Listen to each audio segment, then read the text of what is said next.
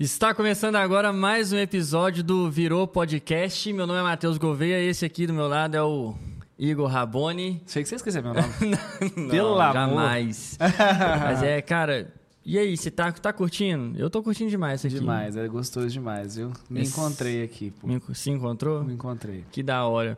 E... Ao seu lado. Vai. Mas, cara, tem sido muito bom. É, o pessoal, quero pedir mesmo. Vocês precisam continuar curtindo a- e se inscrevendo, participando com a gente no Instagram, enfim, fazendo o que vocês têm feito e convidando novas pessoas também para estar aqui assistindo com a gente, porque são conversas, são histórias que inspiram histórias, não é? E assim, o, o convidado de hoje, o convidado, e já quero dizer muito claro também, pessoal, que tem vindo gente muito famosa, com muitos seguidores, mas o nosso objetivo não é esse. Nosso objetivo é gente que que, virou. tem que tem história para contar. E É. esse tem história É pegar pra onde contar. que virou a chave na vida do cara ali. Então, é o cara que tem uma história pra agregar, irmão. Que tem bagagem aí pra poder compartilhar. E hoje, nada mais, nada menos do que o Já cara... falar? O cara das Porsches. Ah, O rei dos investimentos. o multiplicador de cifrão. O cara que vai te tirar da. Aí também não. É, em três passos te tornar. Já viu aquele trem? Não. Cinco passos para se tornar. um- Eu não Sério. curto Mas ele, isso. ele é assim, galera. Ele é multiplicador de cifrão. Achei o termo dele. Multiplicador de cifrão. É isso que ele faz. E ele faz isso com, com a grana dele, com a grana dos outros, né? E ele vai agregar muito aqui pra gente, porque é um cara que, assim como nós, veio do nada, veio da lama, veio do zero. E vai ser muito da hora ver aonde que virou a chave na vida desse cara aqui. A gente trocou uma ideia aqui antes aqui, irmão. Espero que a gente possa transmitir um pouco da história desse cara aqui pra vocês pegarem a essência disso aqui, porque, mano, a história do cara é foda, muito da hora, né, Teteu? Muito. Então, Chama? sem, sem mais demoras, né? Sem, sem mais demora, o Caio das Postes, chama! Caião, bem-vindo, viu, meu irmão? Que Deus abençoe sua vida. Muito obrigado por parar essa vida sua que deve ser uma loucura pra estar aqui hoje. Então, gratidão total, se apresente, fala de que, que você é dono além das Postes. Mas quem é o Caio? Vamos começar por aí. E acho É, até aí. legal contar como que você conheceu o Igor e por que, que a gente está aqui hoje. Não, legal, pessoal. Obrigado pelo convite, viu? Até avisando, eu já não sou. Eu sou meio analfabeto digital, então é a primeira vez que a gente está tá falando. Ainda mais para esse tanto de seguidor que o Igor tem, que o pessoal tem, pô, até a responsabilidade é bem grande, né? Mas, bom, meu nome é Caio Esteves. Hoje eu sou sócio fundador da Safira Investimentos, que é um escritório vinculado ao banco BTG Pactual. Mas É, a Pactual é a, uma das maiores aí, não é? é o maior banco de investimentos da América Latina. Toma. É, maior e melhor, né? Isso é interessante falar, né? Foi eleito o melhor banco de investimentos da América Latina por diversas revistas, por diversos é, é, players de mercado, né? Que, que elegem todo ano os melhores. E, assim, é, é um puta banco E, a- completo, e aí né? hoje você trabalha, os- a sua empresa, que é a Safira, é vinculada A Safira hoje é Então tem vinculada- todo o know-how da BGT ali. Isso, é todo o know-how do BTG Pactual. BTG. E é, é legal porque a, a Safira Investimentos, ela nasceu muito da nossa insatisfação com a forma como o cliente era atendido, né? Eu falo que essa minha mudança, ela vem de uma insatisfação minha e dos meus sócios de, de poxa, por que, que o cliente ele investe tão mal o recurso, né? Então a gente veio com essa cultura de querer auxiliar o cliente a investir melhor, né? E, pô, mas a Safira não nasceu logo quando eu tive essa insatisfação. Eu fui aprender antes em outras empresas, aprendi muito antes de eu poder chegar hoje e poder fundar uma, uma empresa do zero, né? Mas assim, velho, você viu também, porque, tipo, acho que você também passa, pelo que eu conheço a sua história, você não é um cara que você brotou do nada e tem o que você tem hoje, né? Quem que era o Caio com 18 anos de idade, velho? Não, não vamos um pouquinho antes? E eu, eu ia perguntar pra ele isso. Quando que o Caio começou a se relacionar com dinheiro na sua vida? velho? Porque tem gente que tem aquela história, ah, eu vendia chup-chup com 8 anos de idade ali, já fazia... É. Teve isso, não? Primeira Quando- grana quando que você foi ganhou, como é que isso? foi? Velho, olha que curioso. Meu pai, ele era funcionário do Bradesco. Ele era gerente geral de agência. Trabalhou até aqui na agência do Planalto, numa época, depois em Venda Nova. Mas ele, a gente morava numa cidade chamada Serra do Salitre, na região do Alto Paranaíba, perto de Berlândia ali. O meu primeiro emprego, eu entregava marmita, você acredita? Eu buscava marmita do vigilante da agência e ganhava 10 reais por mês, velho. Olha que bizarro. Por mês? Por mês. Não, na época, eu tô falando isso de 2002, é. pensa, velho. Eu é. tinha o quê? 10 anos, 9, 10 anos de idade. Eu buscava de bicicleta, entregava marmita para ele e aquele dinheiro eu comecei a comprar roupa, eu comecei a fazer as coisas e eu comecei a dar valor no dinheiro ali. E, mas a minha relação com o dinheiro, ela começa, poxa, eu sempre gostei muito, eu sempre admirei muito meu pai no que ele fazia, né? No, no, na profissão dele, achava muito legal a pessoa sair de terno de casa todo dia. E aquilo dava para o cara que é uma criança, né? Poxa, que. A gente morava, antes de, de, voltar a ter um convívio muito próximo com meu pai, meus pais foram separados uma época, depois eles voltaram. A gente era muito simples. Eu morava numa casa em Itaúna, aqui perto de Belo Horizonte. Ah, já morei lá, pô. Muito, você morou em Itaúna, pô? Morei, pô. Legal. Morava no bairro das Graças, Itaúna. Eu não lembro o bairro. Eu joguei futebol lá e eu morava no na cachorrão? concentração. Chama o Clube Atlético, é, Clube Atlético Ponte de Itaúna. Eu morava perto da linha do trem, perto da, do, eu... Do, do, ginásio da universidade lá. Top demais. Uma cidadezinha boa lá, hein, mano. Eu, eu não gosto, mas... Eu gostava. Nossa. É, Sincero. Eu não tenho muito... É, na verdade, eu perdi muito meu vínculo afetivo com Itaúna depois que eu perdi meus avós que moravam lá. Então, acabou que... Aí esse é, vínculo afetivo... Lembranças, é. Ele foi meio que embora. Mas a gente vem. Era muito simples e quando eu, a gente foi morar com meu pai em Limeira, no interior de São Paulo, que eu comecei a ter esse convívio mais próximo Isso de é rodado, ver. hein, velho? Ah, é louco. A gente rodou muito, velho. Ah, meu pai também era o seguinte, né? Cada dois anos estava num lugar. É, ah, é, ah, banco é isso, né? Bradesco era o seguinte: você tem que analisar com a razão e não com a emoção. Então começou a criar relacionamento, transfere. Então que o Bradesco isso, era muito cara. assim. E quando eu fiz 18 anos, é, na verdade, voltando um pouquinho, né, dando um passo atrás, eu estudei minha vida toda aqui no. Quando eu voltei para Belo Horizonte, né, estava aqui no Maria Luísa, aqui no Planalto. Sempre estudei oh, escola pública. Marião. Estudei no Marião. É, tanto que, poxa, eu sempre morei aqui na região do Planalto, né? É uma região que eu gosto muito. Então, tive a oportunidade de mudar para outras regiões, mas preferi continuar aqui no Planalto. Tanto depois que eu casei, fiquei aqui. Porque, poxa, Belo Horizonte que eu associo a essa região. Eu gosto muito daqui. E meu, meu pai trabalhava no Brasil. Você nunca estudou em escola particular? Só quando era criança. É a última, a última isso, eu estudei em escola particular até a quinta série. Fez faculdade? Não. Velho, fiz. Eu passei no vestibular, eu tinha 16 anos, olha que bizarro. Que louco. Eu fui fazer engenharia civil, eu não sabia nem o que eu queria almoçar. Mas 16 anos você não tinha formado em ensino médio? Tinha formado. Já tinha? Eu formei no ensino médio, eu era um ano adiantado na ah, escola. Tá. Então, eu formei com 16, tinha, eu ia fazer 17, eu acabei, eu, eu sou de novembro, né? Então, eu formei na escola, tinha acabado de fazer 17 anos, de 16 para 17. Então eu entrei na faculdade e não sabia nem o que eu queria almoçar. Ele, meu pai, eu quero ser engenheiro. Eu falei, ah, não, vai fazer economia? Não, eu quero ser engenheiro. Aí fui, entrei na faculdade em 2009, entrei, comecei a trabalhar no banco em 2010.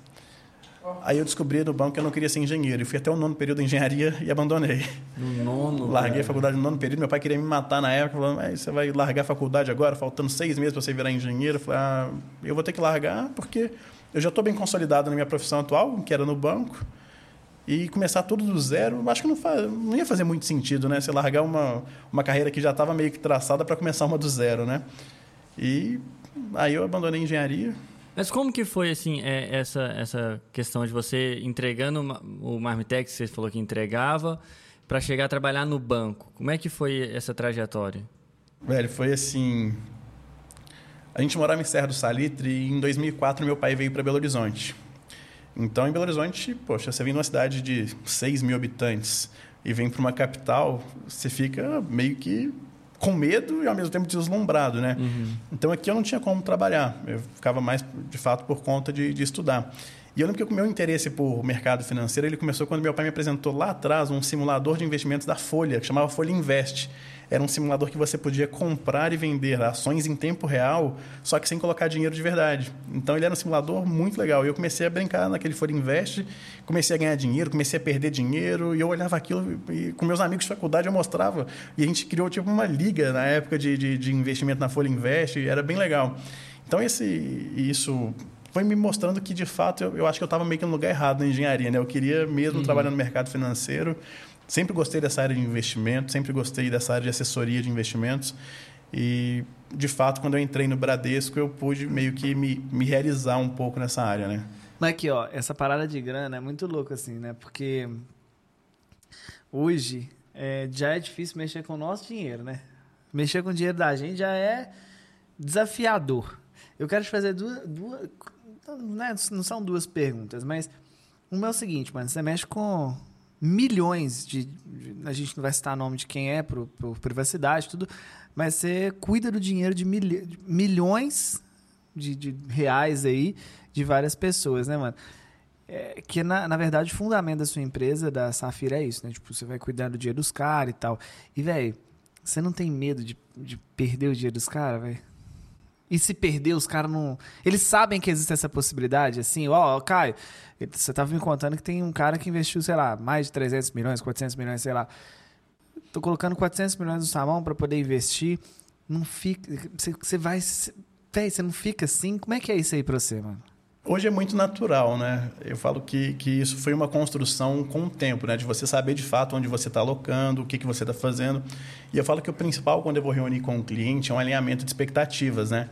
É virar para o cliente e falar o que, que você espera de rendimento para o seu capital. Que tipo de risco você está disposto a correr. Então, o meu papel qual que é? É entender a necessidade do cliente, o objetivo dele e pegar os produtos mais adequados e entregar para Ah, ele. Então existe um alinhamento. Existe. Não é- Porque assim, na verdade, esses caras também eles têm outra mentalidade, né? Eles não são igual a galera que tá, tipo, igual eu. Eu Vou colocar eu aqui para não, não ser injusto com ninguém.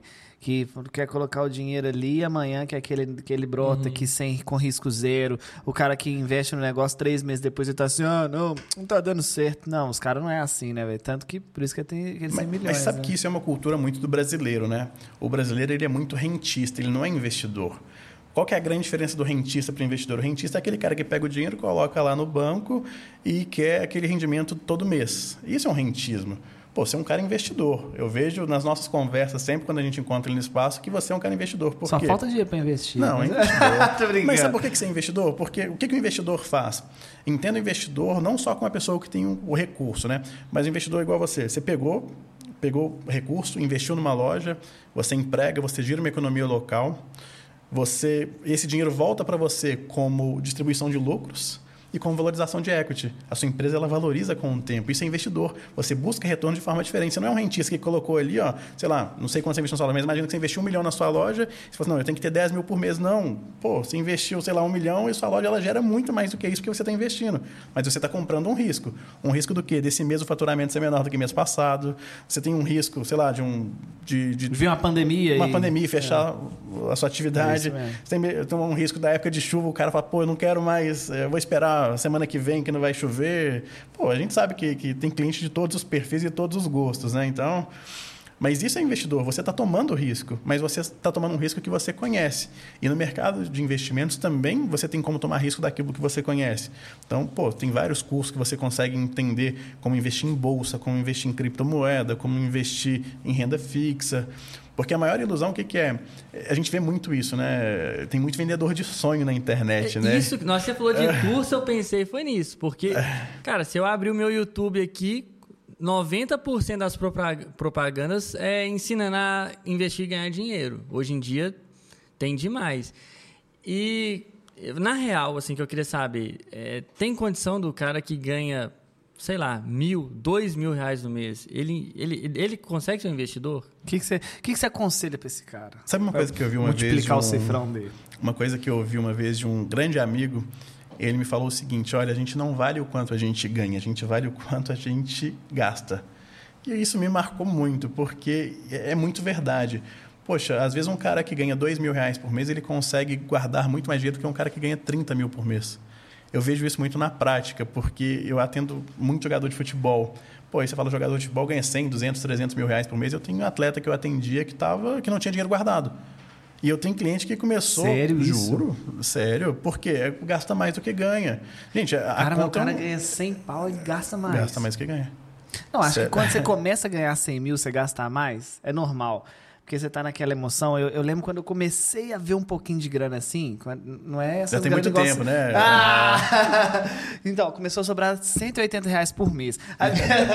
não, mas assim, não é grana igual aos seus clientes, mas quando começou a sobrar um pouquinho de grana, e aí a gente começava, eu e a Maria começava a ir no sushi quase todo dia, mano. Porque a gente, tipo, ia de dois em dois meses, uma vez no mês, a gente começava a ir todo dia, praticamente. Aí a Maria viu uma roupa, ela queria comprar e tudo. O Igor viu um iPhone que ele... Aí eu, eu- lançou o iPhone, eu, já, eu mandava pra ela, eu já até mandava mensagem pra ela, falou assim, antes de lançar o iPhone, pra mandar um pra mim. Mas enfim, foi muito louco porque a gente falou assim, ó, vamos fazer o seguinte, a gente está meio vislumbrado, né, com tudo que está acontecendo com a gente, nosso custo era muito baixo, né, é... e aí eu falei com ela, vamos combinar assim, a gente está em janeiro, vamos ficar gastando muito até julho, depois a gente para. E julho durou até hoje, né? julho durou até hoje. Mas assim, é porque a, a empolgação, né, de, de, de, você fazer uma regalia aqui outra ali, tanto que assim, a gente tinha um Palio 97 e um Beetle. A gente não liga muito pra pra, pra, tipo, ah, eu quero ter um carro caro. Eu tenho os meus carros dos sonhos, inclusive um deles eu ia comprar na sua mão, né? É, hoje a gente vai revelar isso aqui.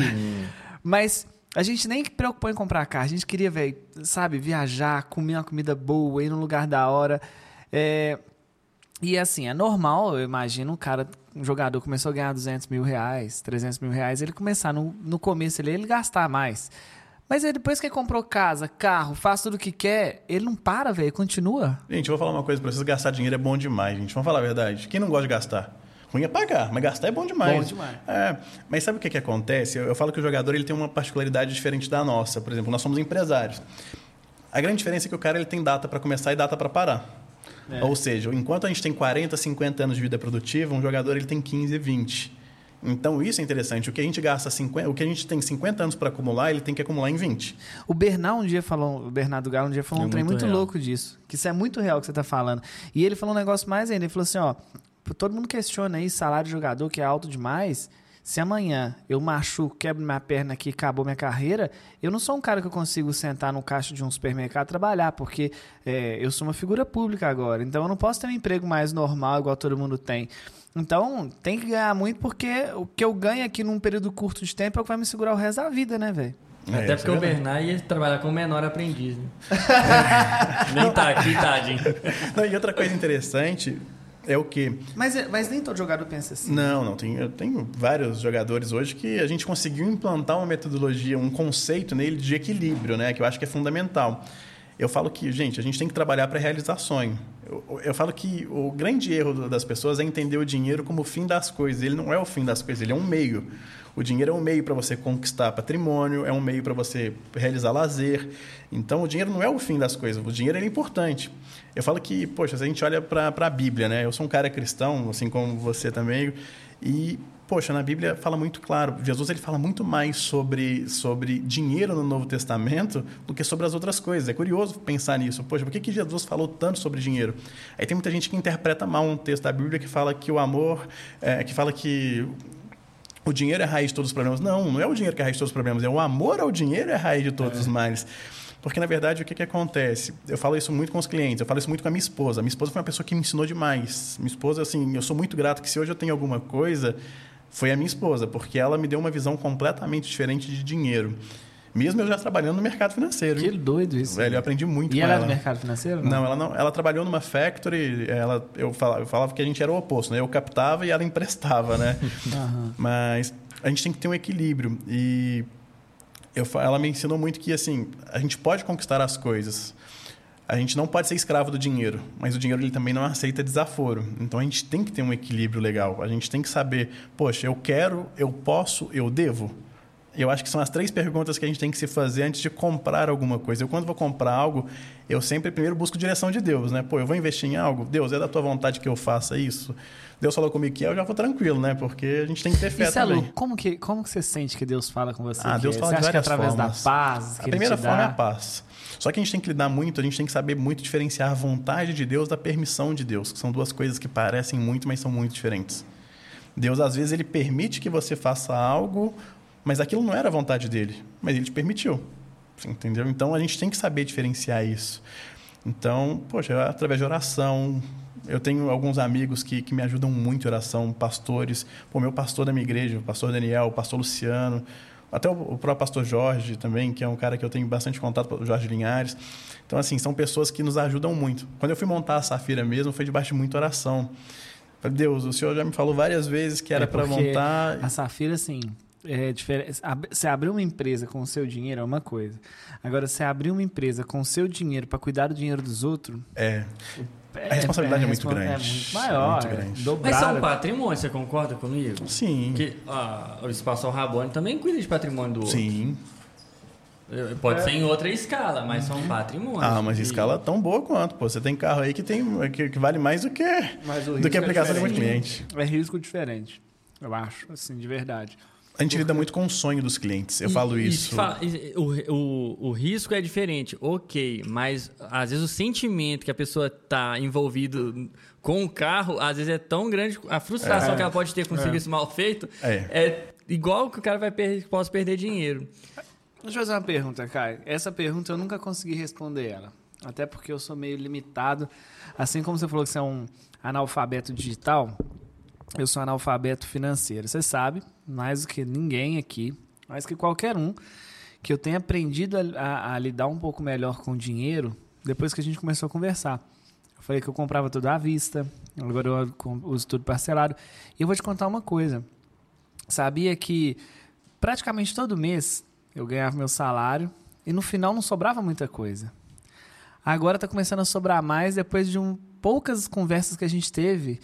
No, final do mês ele sobe uma grana maior meu, minha, na minha conta, né? E, assim, a gente conversou muito pouco perto do impacto que isso já gerou na minha vida. Pelo amor de Deus, conta isso pra gente. Não, é, cara, só o fato de, por exemplo, saber usar o cartão de crédito, uhum. sacou? Porque a minha, eu tinha mania. A loja que a gente tem hoje, 100% à vista. A gente pegou 100% do dinheiro que, a gente, que, que uhum. foi investido lá. Não tem uma coisa parcelada naquela loja. É tudo assim, ó, toma, toma, toma, grana. E isso é um erro, né, mano? Fa... Depende do ponto de vista, né? Eu falo que isso é muito de perfil. Eu vou te dar um exemplo. Eu tenho um cliente aí que tem caixa bilionário e que toma crédito. Tem mais de bilhão em caixa e toma dinheiro emprestado. Por quê? Porque ele sabe, eu falo que se você tomar um crédito tendo um, um, um uma, uma segurança de que se você precisar quitar aquilo ali, você tem aquele caixa para quitar, é algo completamente plausível de se fazer, né? Poxa, eu, por que não? Ainda mais quando a gente tem um cenário igual a gente tinha lá atrás, de juros a 2% ao ano, você tinha um crédito muito mais barato, para que, que você vai usar seu recurso próprio com viés de perspectiva de alta de juros, você vai comprar algo com seu recurso, sendo que você pode financiar um juros barato, enquanto seu dinheiro vai render mais do que aquilo. Então isso é muito, é muito de você saber, de fato, identificar a oportunidade. E por experiência própria eu vejo muito isso, que a classe alta ela paga tudo parcelado, enquanto a classe média se esforça para pagar à vista. É curioso, né? Não, você, pega... me falou isso uma vez e eu fui pensar o quanto que eu conheço pessoas, e eu já fui um desses caras, fala assim, ó, vou financiar um carro, e hoje os carros, todos os carros que, eu tive, a não ser o meu primeiro e segundo carro, bem antes de o Rabone existir, foi financiado, o resto tudo à vista. E eu, eu, eu lembro que assim, todo mundo falava, não, porque você faz uma prestação de 600 reais, aí o que, que você faz? Todo mês você paga a primeira e a última. Já viu isso? Cara? Já, mais barato e tudo. Cara, mas... É. Tipo, por quê? E eu vejo que assim, a galera que tem muita grana não preocupa muito com esse negócio de pagar primeira e última, né, Principalmente né, se você está sendo produtivo. Imagina o seguinte, o Igor ele é produtivo. Todo mês ele consegue gerar receita. Aquela parcela, ela cabe na sua receita? Se cabe, beleza, já é o primeiro ponto, eu sei que tem. Se eu consigo guardar um recurso que me deixa a tranquilidade de que se a minha receita mensal ela estopar, eu tenho um caixa que consigo quitar, requalizar as minhas dívidas, já é uma outra premissa que você pode tomar um crédito, né? E você pensar o seguinte, poxa, em quanto tempo que eu posso fazer essa operação? Quanto que isso vai representar de endividamento na minha renda mensal? É, são, tem algumas premissas básicas para a gente avaliar se de fato faz sentido você tomar um crédito ou se vale a pena você pagar à vista. Eu, particularmente, eu não gosto muito de comprar carro à vista, porque carro, se a gente olha a teoria normal, né? A, a, a racionalidade do negócio é algo que você compra e que tende a se desvalorizar com o tempo. Uhum. Não foi o que a gente viu nos últimos, sei lá, nos últimos 24 Sim. meses, né? Mas é de fato é algo que, que racionalmente você compra e, e a tendência é que perca dinheiro. Então eu tenho muito isso comigo. Eu gosto de carro, sempre gostei de carro. Desde o meu primeiro carro, que foi um Peugeotzinho, eu sempre gostei de carro, eu sempre quis trocar por algo melhor. E também nunca tive apego. Se chegar alguém e falar, ah, gostei do seu carro, você vende? Vendo. Aí, pode levar, não tem apego nenhum, amor nenhum. Do mesmo jeito que eu gosto, do mesmo jeito que eu comprei, eu vendo. Chama na catira aqui, ó. Mas aqui, não, eu, eu, queria que ele falasse aqui, é, pensando no microempreendedor, no, no cara que está pequenininho ali, que ele não sabe se ele compra o equipamento à vista ou parcela. Porque esse lance que você falou, eu queria que o Caio explicasse isso. Ah, isso é porque muito a gente, caso a, gente, a, gente, a gente, tá, Não, porque a gente está falando assim de, de, de, investimento do cara, jogador de futebol, que não sei o quê, bacana, legal demais. Mas e o cara que está ali... É, uma vez eu vi uma pesquisa uns anos atrás que o perfil do endividado brasileiro ele estava na faixa ali dos 30 anos de idade e recebendo 3 mil reais por mês. É. Cara, não é um saláriozinho qualquer pequeno demais, assim, porque cara tá devendo, o perfil do endividado. Por que, que só corre? Como é que esse cara pode lidar com isso? Na verdade, eu falo que é, dinheiro, ele é, a gente tem que ter uma concepção racional e emocional dele, né? Eu vou te dar um exemplo legal de, de até familiar, de pessoas próximas, pessoas que ganham bem e que não conseguem fazer uma boa gestão do próprio patrimônio e que às vezes precisam de uma ajuda externa, né? Você pega um exemplo do microempreendedor, a gente tem que olhar caso a caso. Poxa, será que esse cara vale a pena ele tomar um crédito para crescer o negócio dele? Se eu injetar tanto de capital na empresa, o quanto que isso vai valorizar a empresa, o quanto que isso aumenta o meu faturamento, o quanto que isso aumenta a minha margem? Eu, me, eu vou pagar esse, esse crédito em quanto tempo? Em quanto tempo a minha empresa gera caixa para poder, poder suprir esse crédito que eu tomei? Então, assim, tem, a gente tem que avaliar isso muito caso a caso, né? Não, é não, não existe uma receita de bolo aqui, né? uhum. né? Então é muito pessoal. Tem, tem nisso, por exemplo, que a gente atende que o cara tem uma margem absurda. Aí você vira para o cara e fala, mas até onde a sua margem absurda ela consegue se manter? Até que tamanho de crescimento? Será que se eu colocar um crédito nessa empresa e eu começar a diminuir essa margem, faz sentido? Talvez não. Talvez valha a pena eu continuar dentro dessa limitação, mantendo uma margem maior. Então isso é muito, é muito pessoal. Agora você falando de pessoas aí, a, a, o endividamento brasileiro. O brasileiro ele é muito consumista. E se a gente pega políticas passadas, não defendendo bandeira política nenhuma aqui, que não é o caso, uhum. mas sempre foi incentivado muito o uso inconsciente do crédito. Se a gente pega lá em 2012, 13, 14, poxa, a gente tinha uma inflação no Brasil aí de 7,5% e uma taxa de juros de 6,25%. Aí você começa a pensar, poxa, por que eu tinha uma taxa de juros de 6,25 e uma inflação de 7,5? Era um, um, a marolinha da época, né? Era porque a gente vai suprir a crise fazendo com que o Brasil consuma. E, de fato, consumiu. Só que consumiu tanto que, em 2018, a gente tinha 53 milhões de brasileiros com nome sujo no SPC. Não, eu li, eu lembro dessa época que eu li, eu falei, cara, acho que foi o maior índice dos de, de, de, de endividamento. De endividamento. Você já deveu o cartão de crédito? Você já o quê? Já ficou devendo cartão de crédito? Irmão, fui ter cartão de crédito agora. No bem, quando aprovou para mim há um ano atrás, devendo. aprovou 50 é reais. Não, a, a minha mãe já ficou devendo, é absurdo. É uma loucura. Eu já passei é muita desesperador o cartão de crédito. Eu vou te dar um exemplo legal meu, quando eu trabalhava no banco. Eu lembro que eu fui fazer um curso, um treinamento, que eu fui ser promovido a gerente de relacionamento de alta renda. E eu lembro muito, esse cara, esse cara me marcou muito. Não posso citar nomes, mas ele virou para mim e falou: Caio, eu vou te dar uma sugestão muito assim de amigo. Eu gosto muito do seu pai, trabalhei com ele, eu queria muito que você pensasse nisso. O banco está te promovendo hoje para um gerente de alta renda. É um puta cargo legal. Só que não esquece que você, para ser um gerente de alta renda, você tem que andar com um terno bacana, que você vai gastar uns mil reais para comprar um terno bacana. Você tem que visitar seu cliente num carro legal. O cara olha o carro que você chega. Então você paga mais mil de prestação do carro. Pô, você tem que estudar. Sua faculdade é mais quanto por mês? É mais mil reais por mês de faculdade. Mas você não esquece que você vai comprar sua casa um dia, então é mais 1.500, 1.800 reais de, pra, de, de, prestação. Na hora que você vai ver, você está todo endividado a médio e longo prazo para você mancar uma aparência do cargo que você ocupa, que você se torna refém do banqueiro de volta. Que é o status, né? Que é o status, que você tem que bancar da sua profissão. Mas faz sentido o que ele te falou. Total, só que eu fui entender isso na hora que eu já estava todo ferrado no banco. Eu falei, gente, eu tenho que mudar minha vida, eu tenho que dar uma mudada foi de chave. Ali, foi ali que você saiu do banco? E eu já Quando tinha uma insatisfação muito grande na época com, com o jeito que as coisas eram conduzidas dentro dos bancos, dos, dos, grandes bancos, né? Que é, poxa, você tinha meta de vender um, sei lá, uma capitalização, uma previdência, algo que... É uma parada que você não acreditava. Não, não acreditava. E a gente tinha, eu, eu lidava muito com o conflito interno, porque assim, eu sempre gostei muito de fazer o que era certo para o cliente. Eu sempre procurei fazer o que era melhor para o meu cliente, por quê?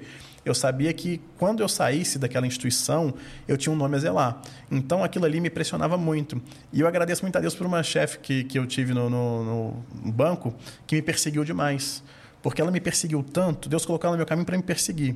Eu era o segundo melhor gerente de relacionamento nível Brasil, olha para você ver, na, na, nas campanhas internas, e ela me perseguia. Eu era exposto em todos os tipos de reunião, era, era assim, era absurdo. E ela me perseguiu tanto que eu tomei coragem de ouvir outras propostas do mercado. E foi através disso que eu tive coragem de sair. Foi ela que te tirou da zona de conforto? Foi ela que me tirou da zona de conforto. E eu nunca tive essa oportunidade de falar isso com ela. Tanto que ela estiver me ouvindo, a Isabel, muito obrigado mesmo. é isso aí, Isabel. Eu tenho que te agradecer assim de coração. Faça mais caios por onde você passar. e assim, ela conseguiu, ela conseguiu fazer com que o meu sonho de ser um, um, um, um gerente regional, um diretor daquela instituição, ele acabasse. E graças a Deus hoje eu tenho, eu, hoje eu consigo fazer aquilo que eu gosto. E eu lembro que quando eu estava no banco, eu sempre falava, poxa, eu quero poder fazer para o cliente aquilo que é melhor para ele e ainda ser bem remunerado por isso. Então, e eu não conhecia, não conhecia nada do, do, no mercado que podia fazer isso.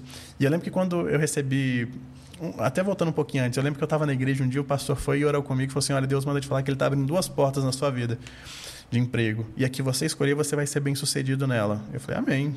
Tomei posse daquilo. E eu nunca acreditei no tal do LinkedIn, velho. Nunca. E era a única rede social que eu tinha. Porque eu nunca tive Facebook, Instagram, essas coisas. Eu só usava o LinkedIn. Olha que doideira. Não, pera aí. Isso, gente, eu tô tentando convencer o Caio a abrir a conta dele no Instagram, que a conta dele é fechada, né? Eu falei, Caio... Abre, cara. Deixa as pessoas te conhecerem. Tem um tanto de gente lá que pede pra seguir, eu não conheço, eu tá lá na fila pra esperar. Ah, eu, eu, fui premiado, eu, ele me deixou seguir ele. E, e, eu lembro que quando o LinkedIn me chamaram, me chamaram o pessoal da XP. E eu fui bater um papo com o pessoal da XP e gostei. O cara falou, pô, porque aqui você pode vender para o cliente o produto, você não tem meta, você vai fazer para o cliente aquilo que é melhor. Eu falei, ah, legal. Mas não acreditei. Falei, ah, isso é mais um conto da carochinha, né? Aí legal. Aí um dia um cliente muito grande estava fazendo uma transferência de 20 milhões para XP. Isso em 2016. XP não tinha ah, conhecimento nenhum quem era XP no mercado. Mas a XP foi a primeira a foi. aparecer, não foi? A XP foi a primeira. a gente é uma senhora instituição, muito bacana. É, Pô, e, e, eu vi esse cliente fazendo essa TED, eu virei para ele, ele era meu cliente, eu falei, ô fulano, você se importa sentar aqui comigo? Ele falou, não. Eu falei, me conta por que, que você está mandando dinheiro para XP. Ele foi me contou a visão dele como cliente. Ele falou, mas por que, que você está curioso? Eu falei, não, porque eu fui convidado para trabalhar lá. Aí ele foi, falou assim, então vai, aproveita a oportunidade, porque isso aí é o que vai, vai ser vai ser isso aqui para frente. E depois que eu vi isso do cliente, eu fui e voltei com o pessoal que tinha me prospectado. Falei, não, gente, eu topo, eu quero, eu quero de fato. E tinha uma outra proposta de um outro banco também, que para cumprir, né, que Deus de fato falou que eram duas portas, eu poderia escolher. Escolhi trabalhar na XP.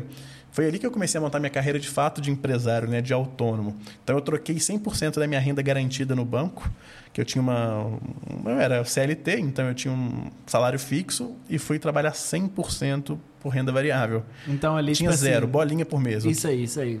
Tinha bolinha, não, não tinha nada fixo, fixo, nada, nada, base, nada. Base nada. Você Foi muito pela fé. Nos primeiros meses então você eu teve era que... noivo, eu, eu, nem era noivo, eu namorava. Olha é. que doideira. Mas aí no, no, no começo, é, tipo, no primeiro mês já fez uma graninha ou você demorou um tempo? Não, você tem um tempo se... de maturação. E aí esse tempo você ficou e se eu... mantendo com o acerto do banco? E olha que curioso, velho. Eu sempre fui muito pela fé. E na mesma época que Deus falou comigo que ele ia abrir é, essas portas de emprego, eu estava completamente endividado dentro do banco. Eu falava, gente, casa de ferreira, espelho de pau, né? Você dá conselho para todo mundo e sua vida tá, tá toda avacalhada. O que, que eu estou fazendo da minha vida? E Deus virou para mim e falou o seguinte: Olha, eu vou te dar um apartamento. Falei, Amém. Aí eu comecei a olhar, fui com a esposa, olhava MRV pequenininho lá, dois quartos. Isso foi numa semana. Eu cheguei na igreja, o pastor foi orar comigo e falou assim: ah, Deus manda falar que o apartamento que vai te dar é três quartos com suíte. Eu falei: Deus tá de sacanagem comigo, eu não tenho dinheiro nem para nem pra cagar na rodoviária, eu vou comprar um apartamento, pô, é. tô ferrado. Falei: Amém. E eu lembro que eu já tinha pedido para sair do banco, aí um cliente que tinha anos que eu não conversava me ligou e falou: Cara, eu tô precisando olhar um negócio, um consórcio lá, você olha para mim? E eu lembrei que ele era de consórcio. Eu falei: Pô, Léo, olha sim. E, pô, você não, brinquei com ele, você não tem nenhum apartamento legal para você me vender, não? Ele falou: Tenho. Você quer ir lá olhar? Eu falei: Vamos. Eu fui lá e olhei com a esposa. Na hora que eu entrei no apartamento, tu sabe quando vem aquela paz? Fala assim, é esse. E ela era minha namorada na época. Eu virei para ela e falei assim: e aí, mulher, o que, que nós vamos fazer? Ela falou assim: vamos buscar de Deus. E Deus falou com a gente que era aquele mesmo. E virei para ele e falei: Léo, eu quero comprar, mas eu não tenho dinheiro. Como é que a gente faz? Ele falou: aprova seu financiamento, que eu não preciso de dinheiro agora. E na hora que o banco acertar com você, você me dá o seu acerto como entrada e o restante você financia. Eu falei: beleza. Consegui aprovar o financiamento consegui, é, é, na hora que o banco acertou comigo, que eu fui desligado, peguei o acerto, que eu, que eu pedi para ser desligado na época. Foi o banco, olha, são sete anos de história, vocês podiam pelo menos retribuir o que eu fiz pelo banco durante esses sete anos, vocês podiam pelo menos me mandar embora, né? Então eles me mandaram embora na época, peguei o acerto, dei entrada no, no, no apartamento, Fiquei um ano com o apartamento fechado, eu e minha esposa, ou seja, eu saí do banco sem uma renda fixa e fazendo a dívida mensal de um crédito imobiliário. Mas porque eu criei na palavra de Deus. Deus falou comigo que ia fazer e que eu podia fazer e que ele não ia deixar faltar. Isso foi em novembro de 16. Em dia 1 de janeiro de 2017, eu pedi minha esposa em casamento. Aí eu virei para ela, ela falou assim: Eu não quero ficar noiva há muito tempo. Eu falei, quando que a gente vai casar? Eu falei assim: pelo menos vamos dividir isso em 10 vezes, né? Então, vamos casar em outubro? Ela falou: vamos. E eu vou te contar assim, eu conto isso para honra e glória de Deus, porque eu lembro que eu estava na igreja e Deus virou para mim e falou: Olha, você vai ter um casamento que as pessoas vão sair se perguntando como que ele conseguiu fazer isso. E Deus ele proporcionou isso. Eu lembro que toda vez que eu ia, na hora que eu ia se fechar qualquer coisa do contrato, eu e a esposa a gente orava. Falava, Deus, ó, o senhor que prometeu, eu não pedi não. Mas já que o senhor prometeu, tá aqui, eu tô dando cheque aqui, o senhor me ajuda, viu? E Deus, assim, eu lembro que tinha mês que, poxa, eu ganhava R$ 4.800 por mês no banco. Era, era um salário bom, mas eu lembro que eu fiz uma festa de 100 mil reais em 10 meses. Se você me perguntar de onde saiu, eu falo, foi para a glória de Deus, eu não sei. Tinha mês que eu tinha que pagar 15 mil reais e eu mandava se salário. Nem se você desse seu salário todo, todo, todo. mês, você não conseguia Eu lembro que a minha esposa na época ganhava 2.300 reais por mês. Nem juntando o seu dela. Não, ela ganhava 2.300 reais por mês. A gente fechou o buffet do casamento, era 22 mil reais. Eram 10 cheques de 2.200. Eu virei para ela e falei assim: ó, seu salário paga o buffet. Toma aqui um cartão adicional, o que você precisar, você compra nele. A gente abriu mão de muita coisa para poder fazer, né? Uhum. Tinha Porsche na época, não? Né? Não. tinha, eu tinha um Honda Civic, troquei num Fiat 500. O Fiat 500 eu fui um Peugeot. Eu chamava de Peugeot porque o carro era, tinha massa de todos os lados. era um Peugeot que eu apelido do carro. Era um Peugeotzão que eu chamava ele. E eu, eu percebi Deus tratou nisso comigo, porque eu era muito apegado em carro naquela época e gostava muito. Você sempre gostou de carro? Sempre. Aí eu fui tendo os downgrades, né? Pô, tinha um Civic 2013, Downgrade. fui para um 580 2011, do 580 fui para um Peugeot 2010, um, aquele 207 sedã. Uhum. Nó, aí foi, foi tenso. Mas assim, mas foi muito bom porque Deus ele foi, ele foi me moldando para muita coisa. Eu falo que o meu casamento Deus cumprir da forma como ele cumpriu as promessas dele, ele me motivou a ter fé para eu galgar passos maiores, para eu conseguir chegar em locais maiores, porque a gente tem que viver pela fé. Eu falo que, que a gente que é desse mercado, é muito difícil a gente lidar a nossa fé com a racionalidade do negócio, né? Porque tem coisa que a gente tem que olhar pela razão. E tem coisa que a gente tem que ter fé mesmo, que é aquele negócio que a gente estava conversando de, de instinto, feeling, né? né? De feeling. Pô, tem coisa que você pode fazer e tem coisa que você sabe que se você fizer, você vai, vai fazer merda, né?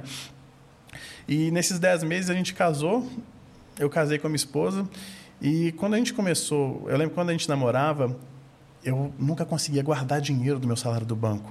E ela sempre guardava, e ela ganhava menos da metade do que eu ganhava. Eu falava, gente, como que essa mulher guarda dinheiro? Eu não consigo guardar, né? Isso está errado. Por isso que eu falo que ela me ajudou demais. Ela me deu uma concepção muito diferente de dinheiro quando eu conheci ela. E uma pessoa, assim, que vem de uma família simples, de uma família... É, estudou, mas também não tem curso superior. E, e assim, com um conhecimento sobre dinheiro que me admirava muito, porque a minha sogra sempre foi uma pessoa que falava o seguinte: olha, se você tem, você compra. Se você não tem, você não compra. Se você tem dinheiro para pagar à vista, você vai comprar. Se você não tem dinheiro para pagar à vista, você não vai comprar. Se você quer ter algo, junte e compre. Então a minha esposa vinha com essa com essa visão. E eu já vinha com aquela visão mais expansionista. Não, vou comprar porque o cartão de crédito aqui dá para dividir. Não é mil, é 10 de 100. Você então... fala, é, mas aqui, hoje eu ainda estou nesse dilema, né? Porque agora que eu estou tendo mais uso de cartão de crédito, então eu ainda tô nessa parada assim, não. Arrumei um cartão bom para você, né? É, é, pô. É, eu vou falar que você arrumei um cartão aí que eu tô achando que eu sou shake, viu? não, mas é sério. É, é, eu, eu ainda tô nessa vibe assim, tipo, não, não é mil, mano, é 10 de 100, entendeu? Tipo, e por um lado isso é bom, né? E é verdade. Por outro lado isso é muito perigoso, né? Porque várias coisas 10 de 100, meu filho, começa... Eu falo muito com a começa Maria... Começa a virar os mil por mês, hein? É, eu, tipo, eu, eu falo muito com a Maria. A Maria, ela tem uma, uma mania que eu acho que é mais que, tipo, meio que dela, assim, né? Eu não sei de, de criação, não sei o que, que é, mas ela... Ela fala assim, não, não, tem um negócio barato. Ela não gosta de comprar tudo, pra ela é caro. Maria é gestora, né? Ela, o negócio dela é reduzir custo e melhorar os ganhos ali. Então ela sempre fala, tá caro. E ela vê uma coisa barata, aí ela vai quer comprar um tanto. Ela vê isso aqui, que isso aqui é 10 reais, vamos supor. Aí ela vê que é 5. Nossa, isso aqui tá 5 reais, vamos comprar 20? falei, não, mas muita coisa barata fica cara. E outra coisa, você comprar uma coisa que você não precisa porque tá barato, não é economia, é gasto. Não, é gasto. É. E você me falou uma parada muito louca sobre cartão de crédito. Cartão de crédito é, é pra, como é que é É um dinheiro que você não tem para comprar aquilo que você não precisa. Né? É isso aí. E é, né, mano? Muito, muito verdade. Da hora que você tá com a grana e você fala, não, mas quero muito comprar isso. Mete o cartão de crédito, depois eu é. deixo aqui pega aí. Mas eu falo, aí a gente volta lá no equilíbrio, né? Vamos lá, para que, que a gente trabalha? Por que, que, por que, que o Igor trabalha hoje? Eu vou te falar o porquê que o Caio trabalha. O Caio tem sonhos, projetos e objetivos. Eu tenho realizações pessoais que eu ainda quero, que eu quero conquistar. E através de que, que eu vou realizar isso? Através de trabalho. Eu falo que dinheiro ele é consequência de trabalho.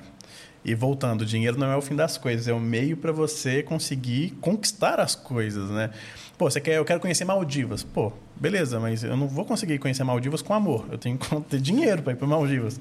Como que eu vou conseguir dinheiro? Trabalhando. Então, Poxa, eu falo que quando o homem errou lá no jardim do Éden, Deus falou: do suor do seu rosto comerás e se manterás. Então, basicamente, ou seja, você tem que trabalhar para você criar o seu sustento, né? Deixa eu te fazer uma pergunta que eu queria fazer aqui há, um, há uns minutos atrás aqui, eu não, antes que eu, que eu me esqueça dela, que é uma pergunta que até hoje eu não soube responder ela, porque eu acho que nos dois cenários é muito difícil.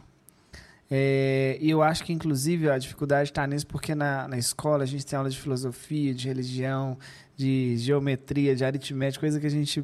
Não usa. 90% dos brasileiros nunca vai usar na vida, mas não tem a aula que 100% dos brasileiros vai usar na vida. Talvez mais que o português e a matemática, porque hoje tem calculadora, você praticamente não usa matemática, né? Tem Google, Que né? é- Que conserta as palavras. pô. pai dos burros. Então, é, que é assim, o que, que para você, velho, é mais difícil que a aula educação financeira, né, na Educação escola. financeira. Mas o que, que para você é mais difícil assim? Você acha que é mais difícil a pessoa administrar pouco dinheiro ou você acha que é mais difícil a pessoa administrar muito dinheiro? Eu vou dizer, eu vou Ou trazer isso uma pode variar de pessoa para pessoa. que eu aprendi.